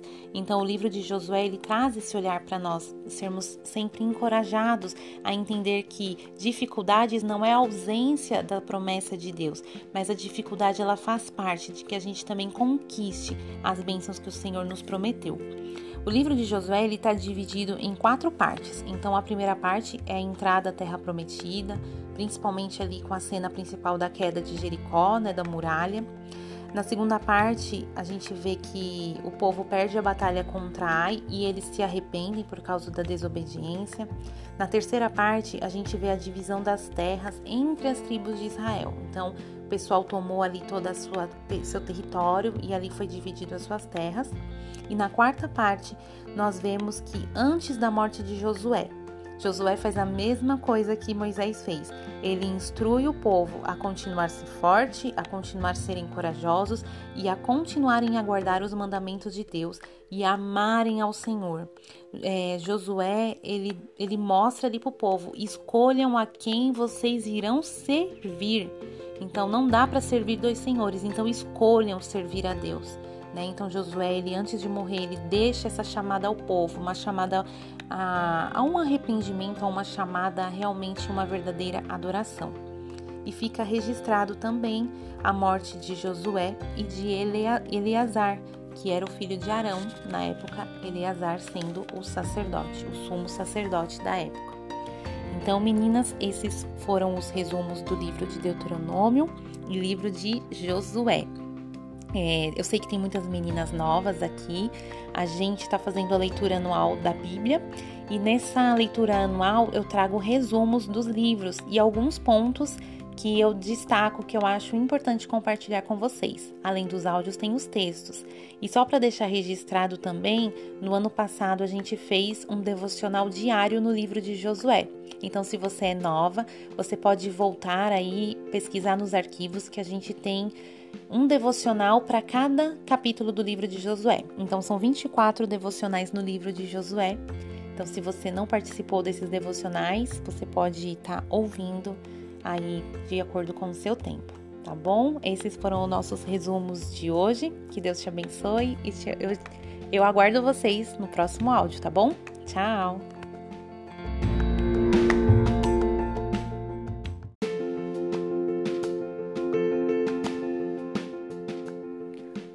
Olá meninas, olá mulheres virtuosas, tudo bom com vocês?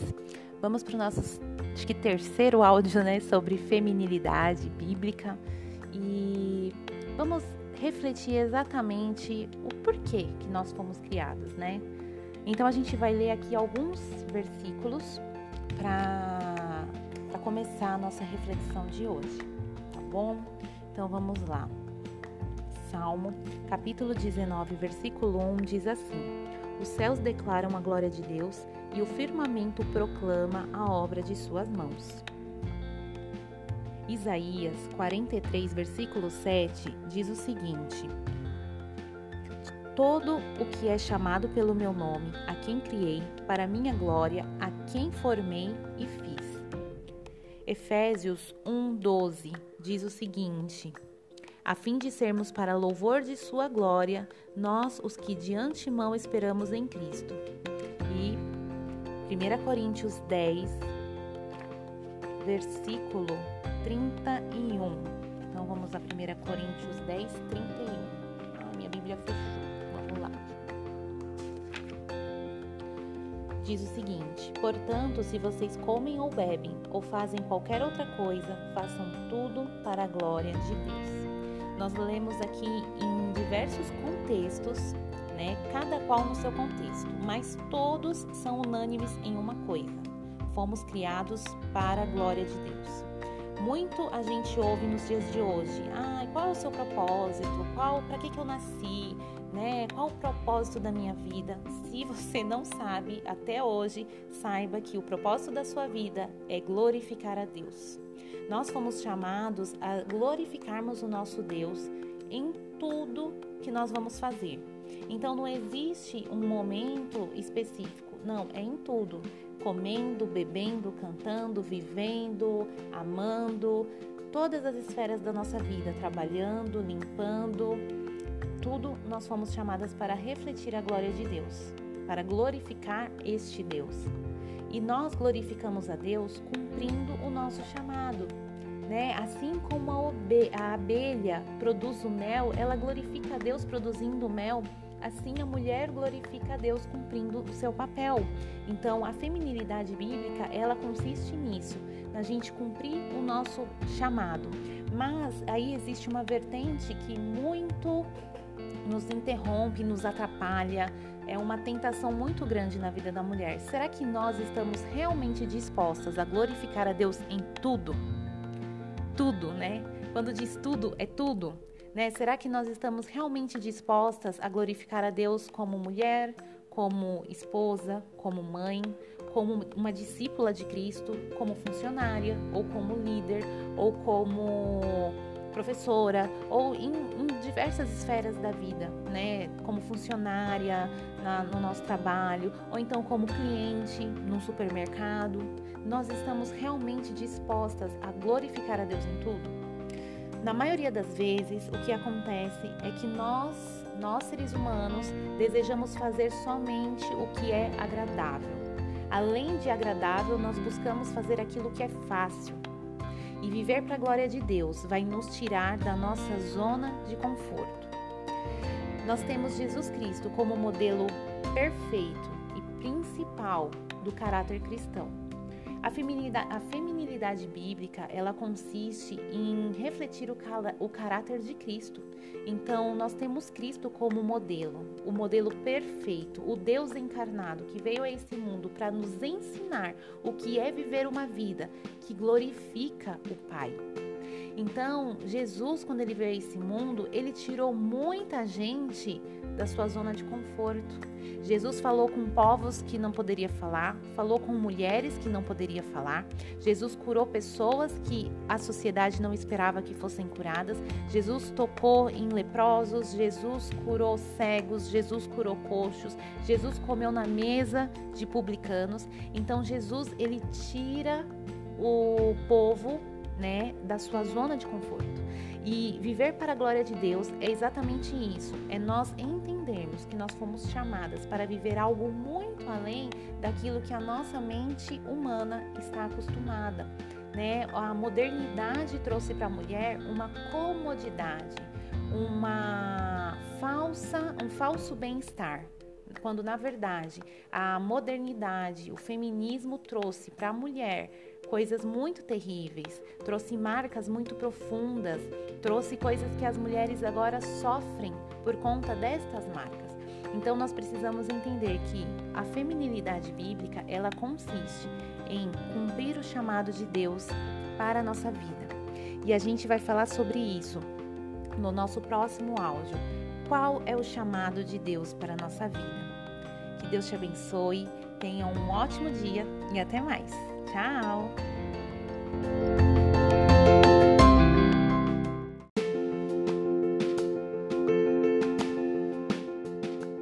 Olá meninas, mulheres virtuosas, tudo bom com vocês?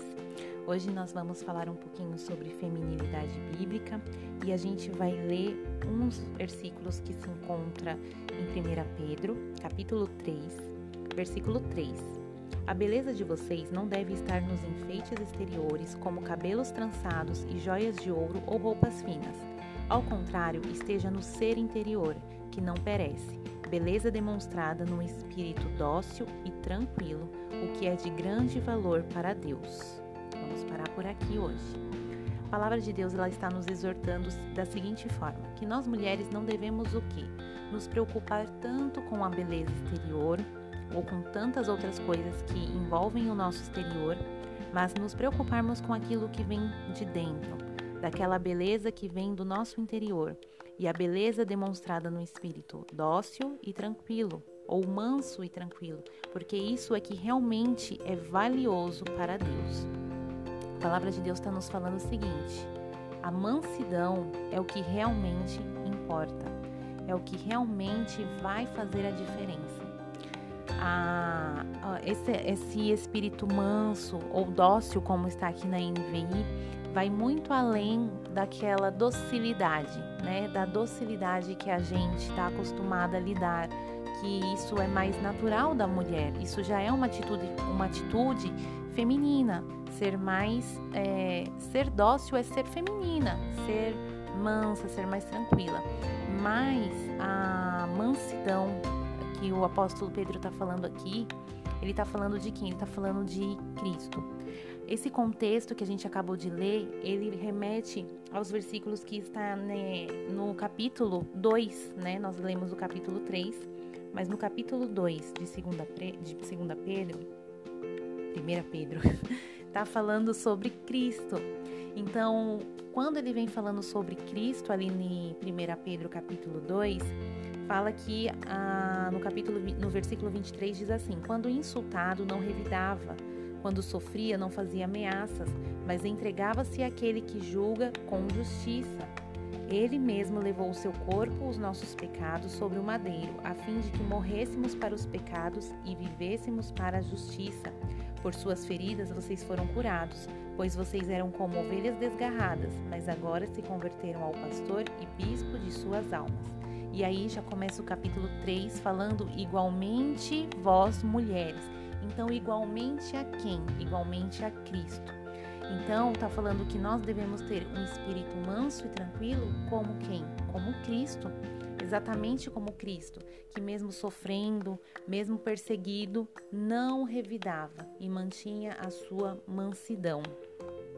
Um escritor chamado Matthew Henry diz o seguinte é, sobre esse tema mansidão.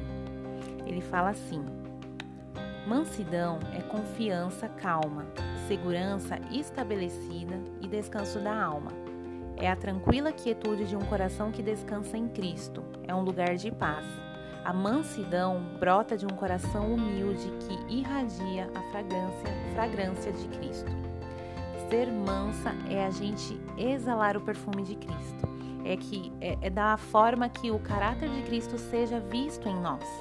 Quando Deus fala ali que nós devemos refletir esse espírito manso e tranquilo, é refletir a imagem de Cristo. É o caráter da mulher cristã refletindo a imagem do seu Salvador. A mansidão é a submissão silenciosa da alma à providência divina.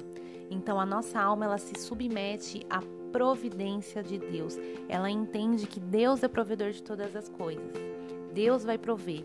A gente tem essa é, esse olhar para que Deus é o provedor. Então a gente se aquieta, a gente se descansa, deleita. O trabalho e ofício da mansidão é permitir-nos governar a raiva quando somos provocadas pacientemente suportar a raiva dos outros a fim de que não se torne uma provocação para nós.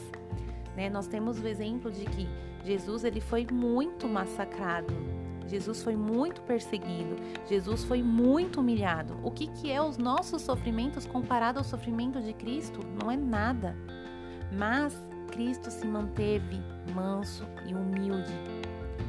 E nós, por muito pouco, aquela gotinha, né? Tem aquele famoso ditado: uma gota num, é, uma gotinha de água já é suficiente para se transformar uma tempestade, né? Aquela tempestade dentro da onde? De um copo de água.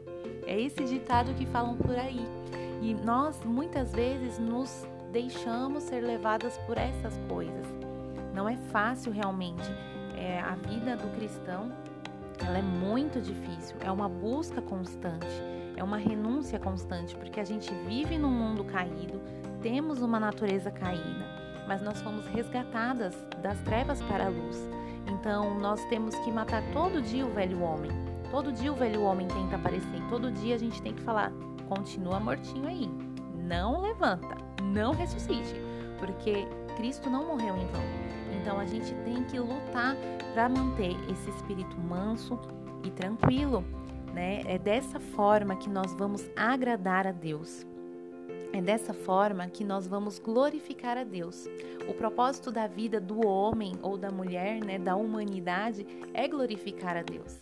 Então, nós glorificamos a Deus quando nós cumprimos com o nosso papel. Assim como a abelha, ela glorifica a Deus produzindo mel, assim a mulher também vai agradar a Deus, vai glorificar ao Pai, cumprindo o seu chamado, o seu ministério. Aqui nós lemos em 2 em 1 Pedro que a mulher, ela agrada ao Senhor quando ela demonstra sua beleza num espírito manso e tranquilo, um espírito que reflete a imagem do Salvador, um espírito que olha para Jesus. Lá em Mateus, quando Jesus fala assim, Vim, é, tomai sobre vós o meu jugo e aprendei de mim, porque eu sou manso e humilde de coração. Então é olhar para Jesus e aprender com Ele essa mansidão, dessa submissão de Cristo ao Pai, essa submissão de entender que o que Deus está fazendo é muito superior ao nosso, ao nossos sofrimentos dessa terra. O que Deus está fazendo é muito superior ao que a gente está vendo, ao que os nossos olhos veem.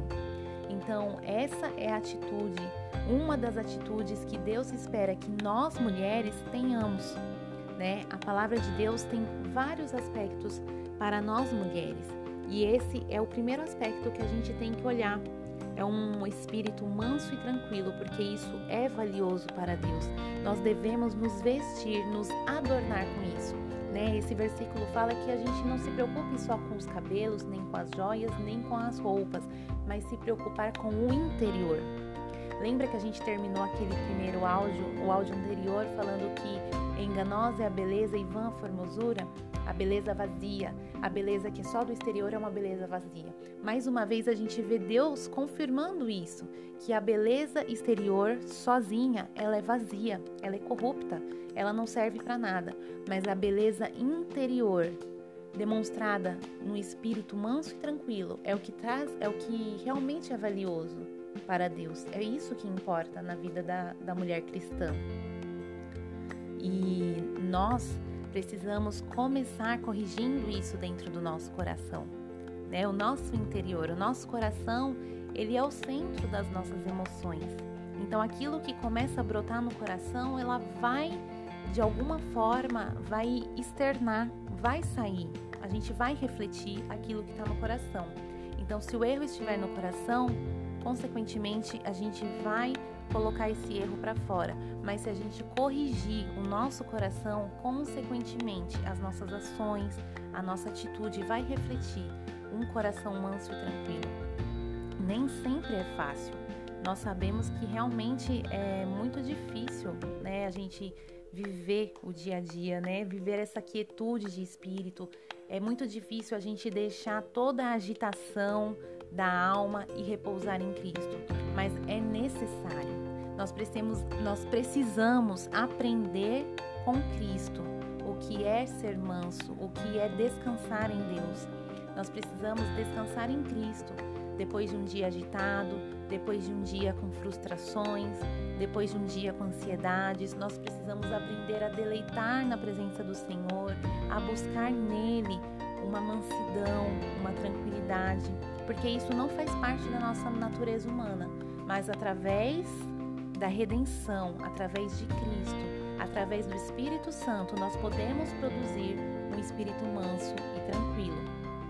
Para nós, isso é uma luta diária, mas não é uma luta impossível. Nós precisamos lembrar que para Deus tudo é possível. Todas as coisas são possíveis a Deus. Então basta a gente pedir e acreditar que Ele vai fazer a obra, que Ele vai completar a obra que Ele já iniciou em nós. Então, por mais que um dia a gente seja mais mansa, mais tranquila, que a gente consiga deleitar e no outro não, não significa que a gente não vai mudar. A gente precisa sempre buscar, confiando de que para Deus tudo é possível e alcançar um coração manso e tranquilo é possível quando nós depositarmos essa esperança em Deus, quando nós depositarmos essa vontade, esse coração disposto a cumprir a vontade de Deus, é possível quando nós colocamos no lugar certo, quando nós buscamos e quando nós lutamos para viver isso. Deus te abençoe, tenha um ótimo finalzinho de dia e a gente se encontra no próximo áudio. Tchau!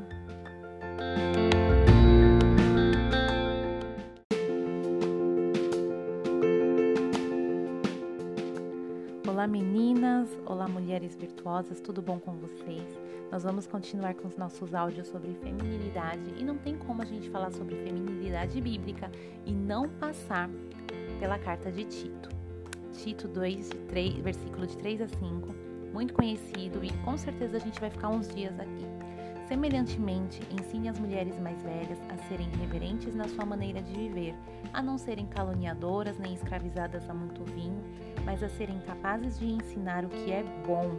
Assim, poderão orientar mulheres mais jovens a amarem os seus maridos e aos seus filhos, a serem prudentes e puras, a estarem ocupadas em casa, a serem bondosas e sujeitas aos seus próprios maridos, a fim de que a palavra de Deus não seja difamada. Esses versos são muito bonitos se a gente olhar né, a, a maneira que eles estão escritos. E muitas vezes a gente lê e a gente passa desapercebido num aspecto. É importante tudo que está escrito aqui, a ensinar, as mulheres mais velhas devem ensinar as mais novas. É, a gente já falou muito sobre legado, quanto isso aqui é importante no legado familiar, no legado do ministério de mulheres na igreja, mas nós precisamos nos atentar para algumas coisas aqui.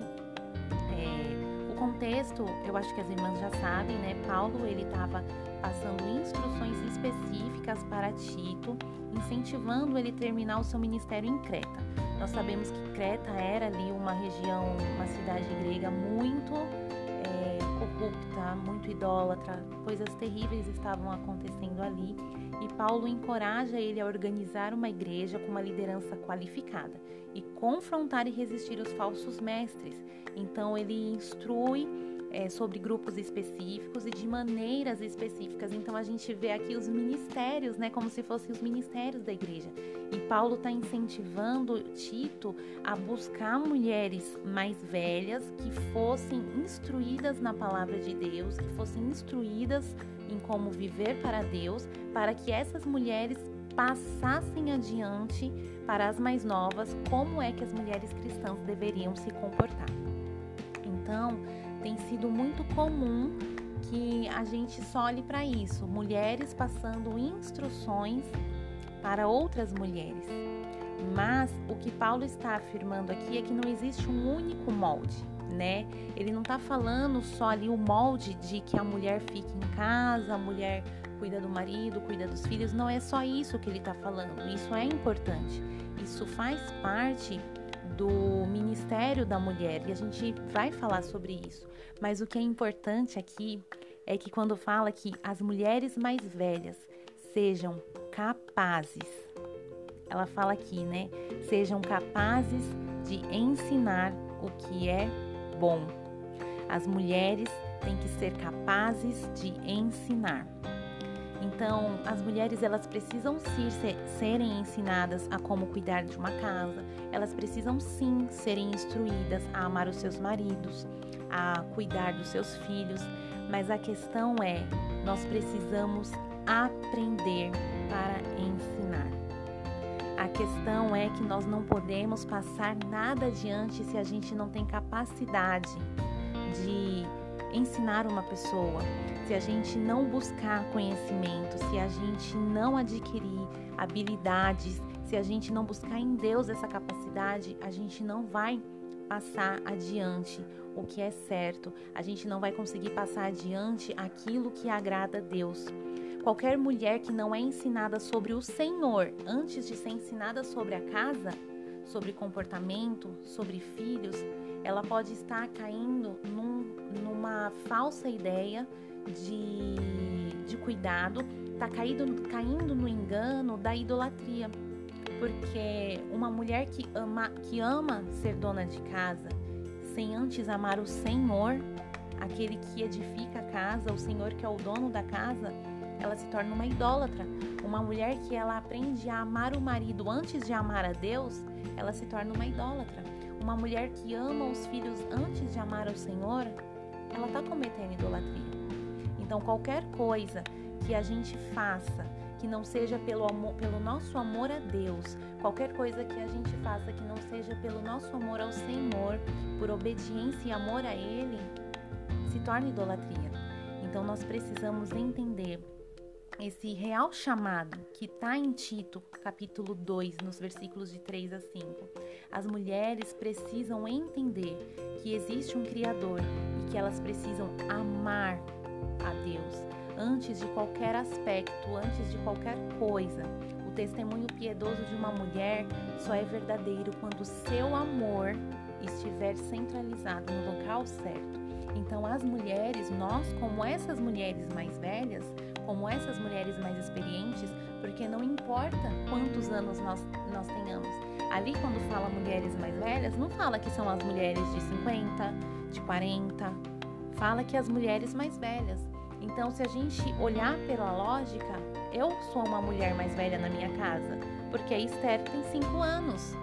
Uma adolescente de 15 anos é uma mulher mais velha diante de uma criança de 6 anos. Uma mãe de 30 é uma mulher mais velha diante de uma adolescente de 15. Então, todas nós estamos nessa categoria e todas nós podemos ensinar outras pessoas, ensinando outras mulheres. O tempo todo nós ensinamos com a nossa conduta, com o nosso comportamento, com o nosso exemplo. Então, nós só podemos ensinar outras pessoas se nós aprendermos. Por isso que é importante a gente aprender do Senhor como nós devemos amar a Ele, amar a Sua palavra.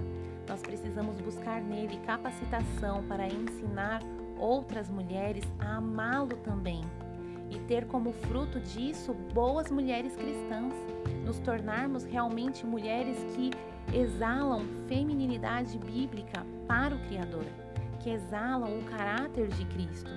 Então, muito além de ser uma boa dona de casa, de ser uma boa mãe, de ser uma boa esposa, que isso é louvável, isso é precioso nos olhos de, aos olhos de Deus, muito antes disso, a gente precisa ensinar as mulheres mais jovens a amar a Deus, a buscar nele entendimento, capacidade, sabedoria, viver para ele, fazer o que ele pede porque ama porque tem um coração agradecido. Então, antes da gente ensinar todas essas coisas que o apóstolo Paulo escreveu para Tito, a gente precisa ensinar as mulheres a buscar a Deus. O propósito, conclui o apóstolo Paulo, é que a palavra de Deus não seja difamada. Né? A conclusão ali do versículo fala sobre a palavra de Deus não ser difamada. Gente, e aí a gente entende que o mérito não tem nada a ver conosco nada tem a ver com a gente. A glória não é nossa, sempre vai ser de Deus. Deus nos chama para amá-lo, para servi-lo e para glorificá-lo. Então a gente tem que entender que nós vamos fazer isso por amor, temor e obediência, e a glória vai ser sempre para Deus. O nosso comportamento deve refletir as boas novas de Cristo. A gente tem que refletir Deus. Né? Deus ele nos perdoou, nos salvou, nos justificou vai voltar para nos buscar e nós precisamos ter essa visão para que a palavra dele não seja difamada. Para que a gente passe adiante, para que mulheres nos seus lares com suas filhas, nos seus trabalhos, aonde estiverem essas mulheres mais novas, essas mulheres que estarão sendo ensinadas por nós, tenham esta visão e a palavra de Deus não seja difamada por conta do bom, por conta do bom comportamento, por conta delas estarem também exalando o perfume de Cristo.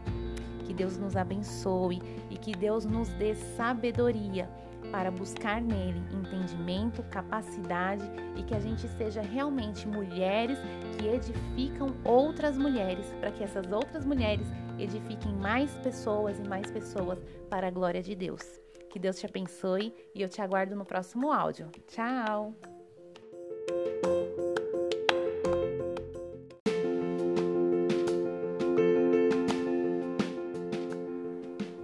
Olá, mulheres virtuosas, olá, meninas, tudo bom com vocês? Nós estamos falando sobre feminilidade bíblica e na semana passada nós falamos sobre algumas marcas da verdadeira feminilidade da mulher cristã. Existem coisas que só as mulheres que pertencem a Deus fazem. Então a gente precisa deixar essa marca, a gente precisa deixar esse legado. Mas o que, acontece nos dias de hoje que faz com que as mulheres tenham a sua feminilidade tão abalada? Nós temos, né, nós estamos falando para irmãs, nós estamos conversando entre irmãs, mulheres cristãs que conhecem a palavra de Deus, que já tiveram o seu encontro com o Senhor, mas mesmo assim, nós vemos que no meio cristão ainda existe um abalo na feminilidade bíblica, naquilo que Deus espera de nós. Né? Naquilo existe uma confusão, existe uma certa é, dúvida do que, de qual é o propósito de Deus para a mulher. Muitas vezes a gente vê isso nítido entre as pessoas, entre as conversas e as dúvidas que as pessoas trazem a nós sendo que a palavra de Deus ela é sempre tão clara, né? Se nós conhecemos bem ali o texto da mulher virtuosa, nós temos ali a mulher virtuosa em Provérbios 31, aquela mulher modelo de mãe, de esposa, de dona de casa, de serva de Deus. Aí nós vemos também uma grande referência às mulheres de Tito 2, né? Tito 2, nós vemos ali o legado das mulheres. Nós vemos outra referência lá em 1 Pedro sobre como a esposa é, submissa deve se comportar. Nós temos o exemplo de Ruth, que foi chamada de mulher virtuosa, e assim por diante. A gente tem inúmeros exemplos de como ser uma mulher que agrada a Deus. Então, qual é o problema? O que é que realmente está acontecendo na sociedade? Que realmente está acontecendo no meio cristão que impede-nos de chegar na feminilidade que Deus espera de cada uma de nós. Então, para meditar hoje, a gente vai ler uma, um versículo apenas, que está em Jeremias 2, versículo 13, que diz assim: O meu povo cometeu dois crimes. Eles me abandonaram, a mim, a fonte de água viva, e cavaram as suas próprias cisternas cisternas rachadas que não retêm água. Aqui a gente vê Deus falando ao profeta Jeremias, né, exortando ali em relação ao povo de Israel que estava trocando Deus, né? O povo de Israel estava trocando Deus por quem? Pelos deuses pagãos, cometendo aquele monte de delito que a gente conhece, se entregando a outros deuses, é, fazendo coisas em nome de Baal, profetizando, fazendo coisas que nós sabemos que não eram boas, coisas terríveis aos olhos do nosso Pai. Então, Deus ele faz essa referência a Jeremias sobre o povo trocar o manancial, que era o próprio Deus, a fonte de água viva, por suas próprias cisternas. Por que, que essa referência ela é feita aqui? Naquela época, o povo ele não tinha água encanada assim como nós temos nos dias de hoje. Então, eles para que eles tivessem água para suas necessidades, para tomar, para cozinhar, para tudo, eles precisavam ir até as fontes, até os mananciais, buscar água no rio. Porém, com a preguiça, com o comodismo, o povo começou a fazer a sua própria cisterna. O que, que era a cisterna? Um reservatório para acumular a água da chuva. Então, se eu tenho um reservatório que vai segurar ali a água da chuva para que eu não tenha que ir no rio, o povo falou: é melhor, vou economizar tempo, vou economizar caminhada, não vou me cansar. Então, Deus faz essa analogia de que o povo deixou de buscar da fonte de água viva para se contentar com uma mera água de chuva. Deus estava falando sobre trocar ele, o único e verdadeiro Deus, por Baal. Era uma troca que o povo estava fazendo e Deus usa essa referência de manancial e cisterna. Isso me leva a pensar que o comodismo nos leva a se contentar com pouco e com muito, muito pouco. E é isso que realmente tem abalado a feminilidade verdadeira da mulher cristã. É o comodismo, é a gente se contentar com aquilo que nos falam. Esse é um problema que tem sido muito, muito grande no meio cristão. Muitas vezes, ah, hoje em dia, a gente vive na geração estalar de dedos. Tudo a gente tem muito rápido na palma das nossas mãos. É num triscar de dedo você já fez um depósito, num triscar de dedo você já falou com uma pessoa, num triscar de dedo você já fez uma ligação. A gente hoje não precisa nem memorizar número de telefone porque tá tudo salvo no celular. Então, assim, a gente vive um, um, tempo, uma era de tecnologia tão alta e ela, a tendência des, dessa tecnologia é só avançar. Porém, essa tecnologia tem nos tornado pessoas muito mais é, acomodadas. E isso é para todas nós, né? Inclusive para mim. É, eu mesma muitas vezes não sei mais número de telefone, porque eu sei que no meu celular tem. Porque a tecnologia faz isso com a gente. Porém, a tecnologia, ela também está roubando o nosso momento com Deus. A tecnologia, ela está nos roubando de ter o nosso próprio momento com o Senhor. Porque é muito fácil a gente pegar o celular e ouvir uma mensagem que alguém preparou. É muito fácil a gente teclar ali no YouTube e assistir um culto que outra pessoa preparou. É muito fácil a gente abrir ali um Telegram, um Instagram, até mesmo um blog e ler o devocional que outra pessoa preparou. É mais fácil, é mais prático, é mais rápido e é a palavra de Deus. Só que isso não pode substituir o nosso contato direto com o Senhor. Todas essas coisas são muito boas, são muito válidas para nos auxiliar no nosso relacionamento com Deus é muito eficaz que a gente tenha realmente ali canais em que a gente se conecta com Deus. Então, a gente acordar, ouvir um devocional, ouvir mensagens. É maravilhoso, é uma ferramenta que o Senhor nos deu e a gente tem que aproveitar e fazer bom uso disso. Mas a gente não pode substituir por é, somente por isso. É como se a gente estivesse comendo uma comida mastigada. E Deus não quer isso. Deus não quer que a gente pegue comida que já foi mastigada por outra pessoa. A gente pode encher nós, o nosso reservatório com uma água pura, com uma água limpa, uma água cristalina, em vez de ficar pegando gotas de água da chuva. É isso que Deus estava falando para o povo de Israel. Vocês têm o Deus Todo-Poderoso, aquele que pode, que, que faz, aquele que é, mas vocês estão se contentando com Baal? Então, qual será o Baal que está ocupando o nosso pensamento? Qual será o Baal que está ocupando o lugar do nosso Deus? A gente fala muito que, que o católico é idólatra, que tantas outras religiões são idólatras, mas nós precisamos fazer uma autoavaliação sabe? A começar por cada uma de nós, né? Eu falo para mim também, eu também sou mulher, também sou serva do Senhor, o Senhor também fala comigo através dos devocionais. Então, qual é o tipo de Baal que está ocupando o meu coração? Qual é o tipo de Baal que ocupa o seu coração?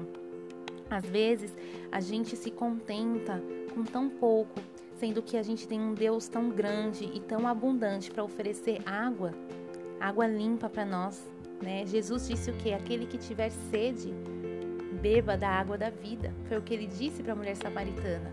E desta água, quem beber nunca mais vai ter sede. Essa água é Jesus, é o nosso Deus, o nosso Salvador. Então, é, o, o devocional de hoje, eu quero me conter nesse, nesse aspecto aqui. Que a gente entenda que para a gente crescer em uma feminilidade bíblica, para a gente desenvolver uma feminilidade que agrade o Pai, a gente precisa beber diretamente da fonte, que é Cristo, da fonte que é o nosso próprio Deus. Deus nos chamou para viver de forma abundante com Ele. Deus nos chamou para que nós pudéssemos desenvolver uma vida com Ele, espiritual, um relacionamento, buscar Ele dia a dia. A gente não pode se contentar em só assistir o culto, em só ouvir o devocional de alguém, em só ler um livro. Hoje em dia a gente tem livros também que trazem ali um versículo bíblico e depois ele traz um pensamento embaixo daquele versículo. Só que se você pensar, quem fez aquela reflexão abaixo do versículo, Deus falou com aquela pessoa. Deus pode falar com você através dessa reflexão? Lógico que pode. Mas e se Deus quiser falar diretamente com você? Então, para a gente descobrir se Deus quer falar diretamente com a gente, uma mensagem nova, saber o que Deus quer, o que Deus espera de nós enquanto mulheres, enquanto esposa, enquanto mãe, enquanto filha, enquanto irmã, enquanto amiga, a gente precisa buscar diretamente, ler a Bíblia buscando Cristo, né? Cristo, ele está de capa a capa na palavra de Deus. De Gênesis a Apocalipse a gente encontra Jesus. Então a gente precisa abrir a nossa Bíblia e beber da fonte, que é Cristo. Que Deus te abençoe. Tenha um ótimo finzinho de dia e a gente volta com mais áudios sobre feminilidade bíblica e também alguns videozinhos que eu vou indicar para vocês. Que Deus te abençoe. Tchau.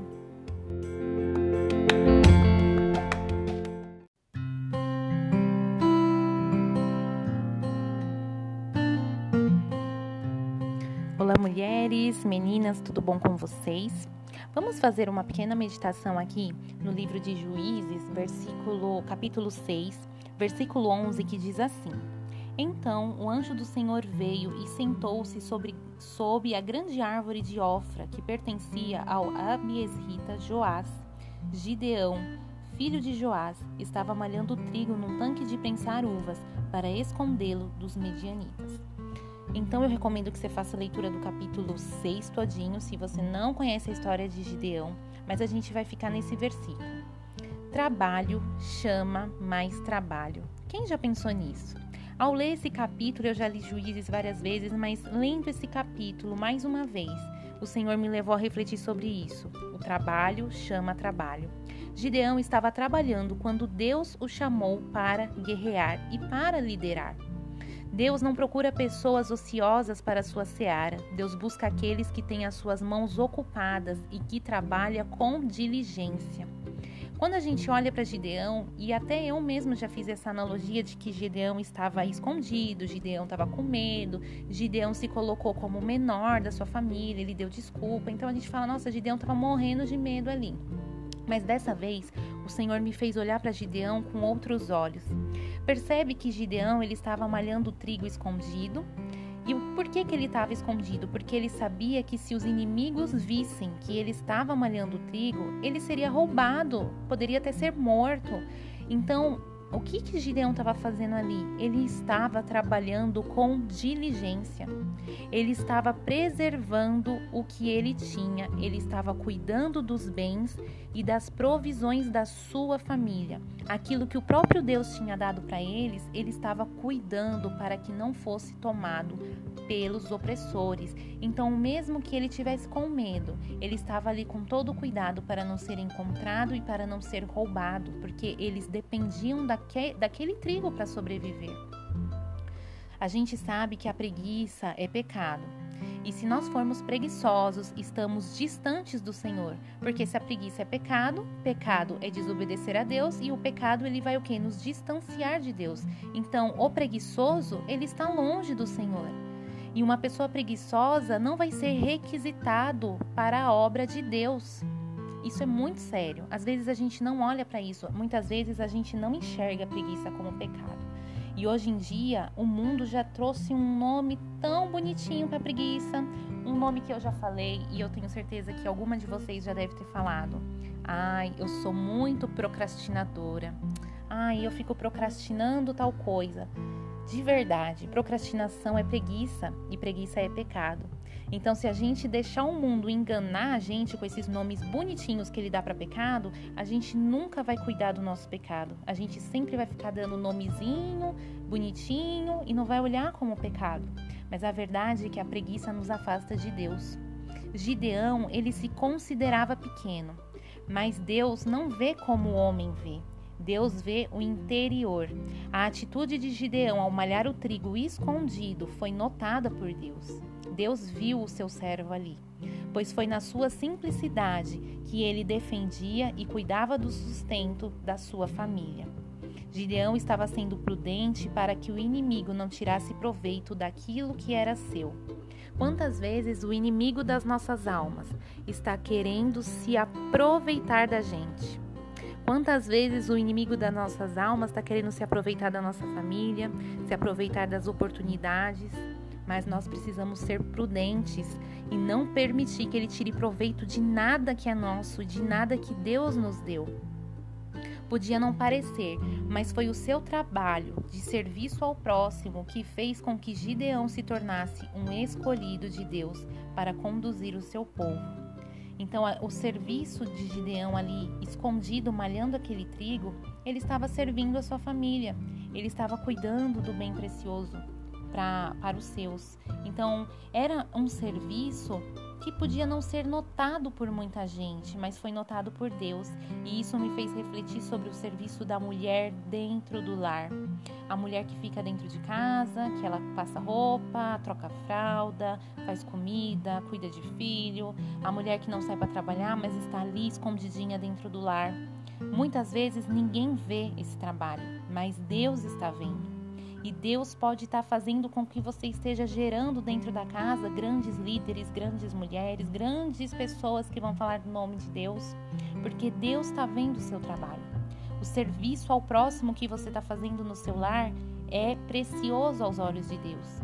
Gideão não se enxergava, não se enxergava como Deus o via, mas Deus viu ali um homem capaz de conduzir o seu povo. Deus olha as nossas atitudes. É através da nossa disposição para trabalhar que ele nos capacita para mais. Então Deus ele só vai entregar mais nas nossas mãos quando ele vê que a gente quando a, quando a gente honra aquilo que ele já nos deu. Se a gente não cuidar do pouquinho que Deus nos deu, será que ele vai dar mais? Ou ele vai esperar a gente honrar aquilo que ele nos deu? Às vezes você fala: "Ai, mas a minha casa é tão simples". Não tem problema, é o que Deus te deu. Ah, mas ah, meu filho é tão pequenininho ainda. Não tem problema, é o filho que, que ele te deu. Então, Deus, ele olha para aqueles que trabalham com disposição e diligência. E ele vai dando capacidade para fazer cada vez mais. E trabalho chama trabalho. Se você já está cheio de trabalho, tenha certeza que se você estiver fazendo com diligência, Deus vai dar mais trabalho para você para fazer cada vez mais a sua obra, naquilo que Ele preparou para que nós trabalhássemos. Né? Que Deus te abençoe, que Deus nos abençoe e nos dê capacidade para trabalhar em tudo aquilo que Ele preparou para nós. Nós podemos orar ao Senhor e, e, pedir a Ele quando a gente estiver cansada, desmotivada, achando que não é capaz de realizar a boa obra que o Senhor designou. Lembre-se que é Ele que nos capacita. Lembre que o Senhor viu em nós algo que nós não somos capazes de enxergar e que o Espírito dele esteja sobre você e te levante para prosseguir. Que Deus te abençoe. Tenha um ótimo dia. Tchau!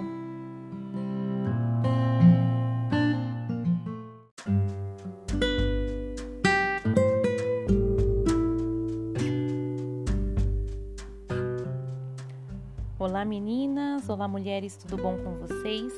Vamos meditar um pouquinho hoje em Lucas, capítulo 22, do versículo 24 até o versículo 27. Diz assim: Surgiu também uma discussão entre eles acerca de qual deles era considerado maior. Jesus lhe disse: Os reis das nações dominam sobre elas, e os que exercem autoridade sobre elas são chamados benfeitores. Mas vocês não serão assim. Ao contrário, o maior entre vocês deverá ser como o mais jovem, e aquele que governa como o que serve. Pois quem é maior, o que está à mesa ou, que, ou o que serve? Não é o que está à mesa, mas eu estou entre vocês como quem serve. Quem é o maior? Essa é a dúvida. Quem já ouviu falar uma expressão assim que o reino de ponta cabeça? Eu não sei se é um livro, se é um filme, mas se refere ao reino de Deus como um reino de ponta cabeça, no sentido bom, né, da dessa palavra, porque é como se as coisas ao contrário, né? Então é como se fosse ao contrário. Tudo que é o contrário é o certo. Quem é o maior? No reino de Deus, governar é elevar. A grandeza de alguém se revela em seu poder de elevar os outros, ou seja, no reino de Deus, o seu poder está em colocar os outros acima de você. Nós devemos colocar o outro acima de nós, dar honra ao outro em vez de a nós mesmos. Salmo, versículo é, Salmo no capítulo 18, o seu versículo 35, diz assim: Tu me dás o teu escudo de vitória. Tua mão direita me sustém. Desces ao meu encontro para exaltar-me. Então, Deus, ele está em nosso favor para exaltar, né? Nesse salmo, ele está falando que Deus, ele vem nos dar vitória.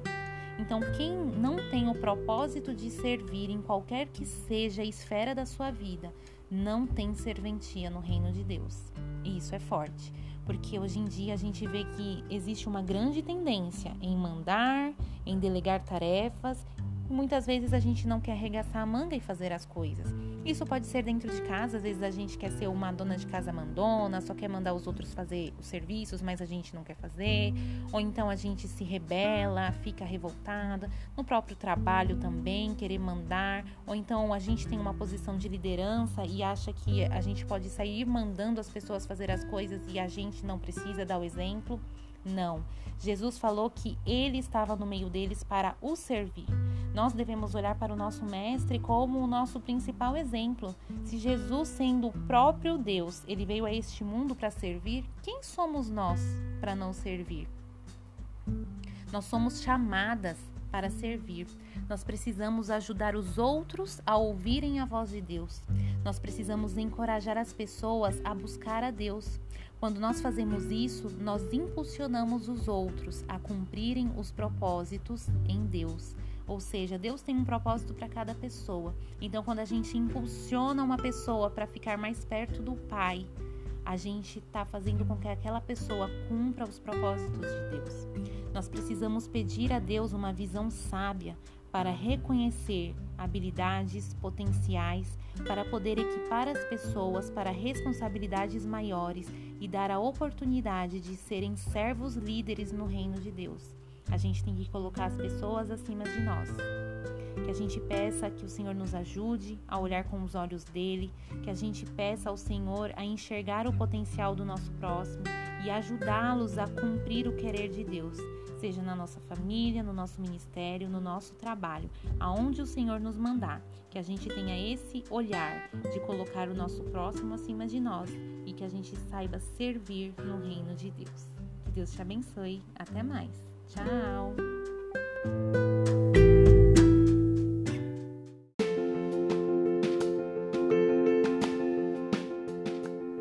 Olá meninas, olá mulheres virtuosas, tudo bom com vocês? Vamos meditar um pouquinho aqui na palavra de Deus. Hoje nós vamos ler 1 Reis, capítulo 18, a partir do verso 16, que diz assim: Então Obadias dirigiu-se a Acabe, passou-lhe a informação, e Acabe foi ao encontro de Elias. Quando viu Elias, disse: É você mesmo o perturbador de Israel? Não tenho perturbado Israel, Elias respondeu, mas você e a família do seu pai têm. Vocês abandonaram os mandamentos do Senhor e seguiram os Baalins. Agora convoque todo o povo de Israel para encontrar-se comigo no Monte Carmelo e traga os 450 profetas de Baal e os 400 profetas de Aserá, que comem à mesa de Jezabel. Acabe convocou então todo o Israel e reuniu os profetas no Monte Carmelo. Elias dirigiu-se ao povo e disse: Até quando vocês vão oscilar de um lado para o outro? Se o Senhor é Deus, sigam-no, sigam-no. Mas se Baal é Deus, sigam-no. O povo, porém, nada respondeu. Quem é Deus? Eu sou o que sou, o nosso Javé, o nosso Jeová qualquer outra coisa que ocupe o lugar de Deus na nossa vida é considerado uma idolatria. Podem ser coisas muito boas e até muito nobres, mas também podem ser coisas supérfluas. Baal, ele era um deus pagão. E o povo acreditava que Baal era que ia trazer chuva e riqueza para eles. Então, Deus ele dá um golpe certeiro no seu povo né? Onde o ponto mais fraco do povo, Deus vai lá e acerta, né? Deus olha para o povo e fala assim: tudo bem, vocês acreditam que Baal é que provê a chuva? Então eu vou deixar vocês três anos sem chuva. Então assim Deus fez. Deus fez com que o povo ficasse por três anos em terra seca. Isso me fez refletir será que existe algo que ocupe o lugar de Deus na nossa vida? Olha, olhando para mim, né, eu fiz essa reflexão, olhando para mim, o que, que está no lugar de Deus na minha vida? Deus pode usar medidas drásticas para nos resgatar ao lugar da verdadeira adoração. Né? O povo se afastou de Deus, é, olhou para Baal e falou: Baal é o que provê chuva, Baal é que dá riqueza. Então Deus falou: tá bom, vocês acreditam que é Baal? Eu vou tirar a chuva de vocês. E o povo ficou três anos sem chuva. Imagina, às vezes a gente fica alguns dias sem chuva, o tempo fica muito seco, começa a ter é, racionamento de água, né? É muito ruim, né? Quando fica muito tempo sem chover. A gente nunca passou por um período de seca como esse.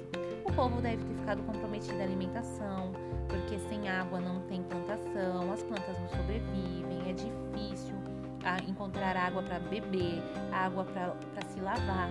Então, assim, o povo ficou. Então, Deus usou uma estratégia para resgatar o seu povo. Nós precisamos tomar cuidado com aquilo que nós colocamos no nosso coração que pode estar roubando a presença de Deus, roubando o lugar de Deus na nossa vida. Recursos, família, saúde são bens e dádivas preciosas que o Senhor nos dá.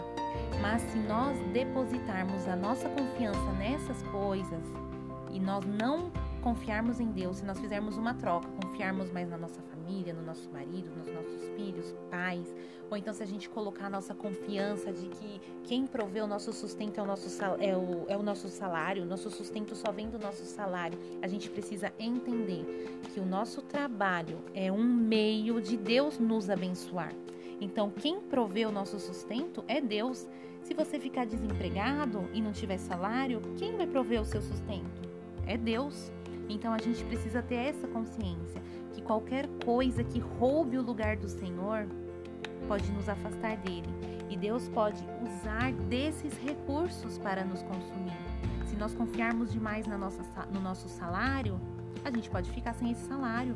Se nós confiarmos demais de que o nosso marido é o provedor, Deus pode tirar o marido. Se nós confiarmos demais que, que o provedor é qualquer outra coisa, ou então em qualquer outra área da nossa vida. Se nós confiarmos demais que a gente é que dá conta da nossa saúde, Deus pode usar meios drásticos para nos resgatar e entender que Ele é o único provedor na nossa vida. Deus não aceita um coração que serve a dois senhores. A nossa adoração deve ser única e exclusivamente daquele que é digno de toda honra e de toda glória. O nosso foco não é essa terra. Meninas, não troquem Jesus por nada que esse mundo possa oferecer. Nada nesse mundo se compara à glória eterna que Deus está preparando para nós. Que Deus te abençoe. Até o próximo áudio. Tchau!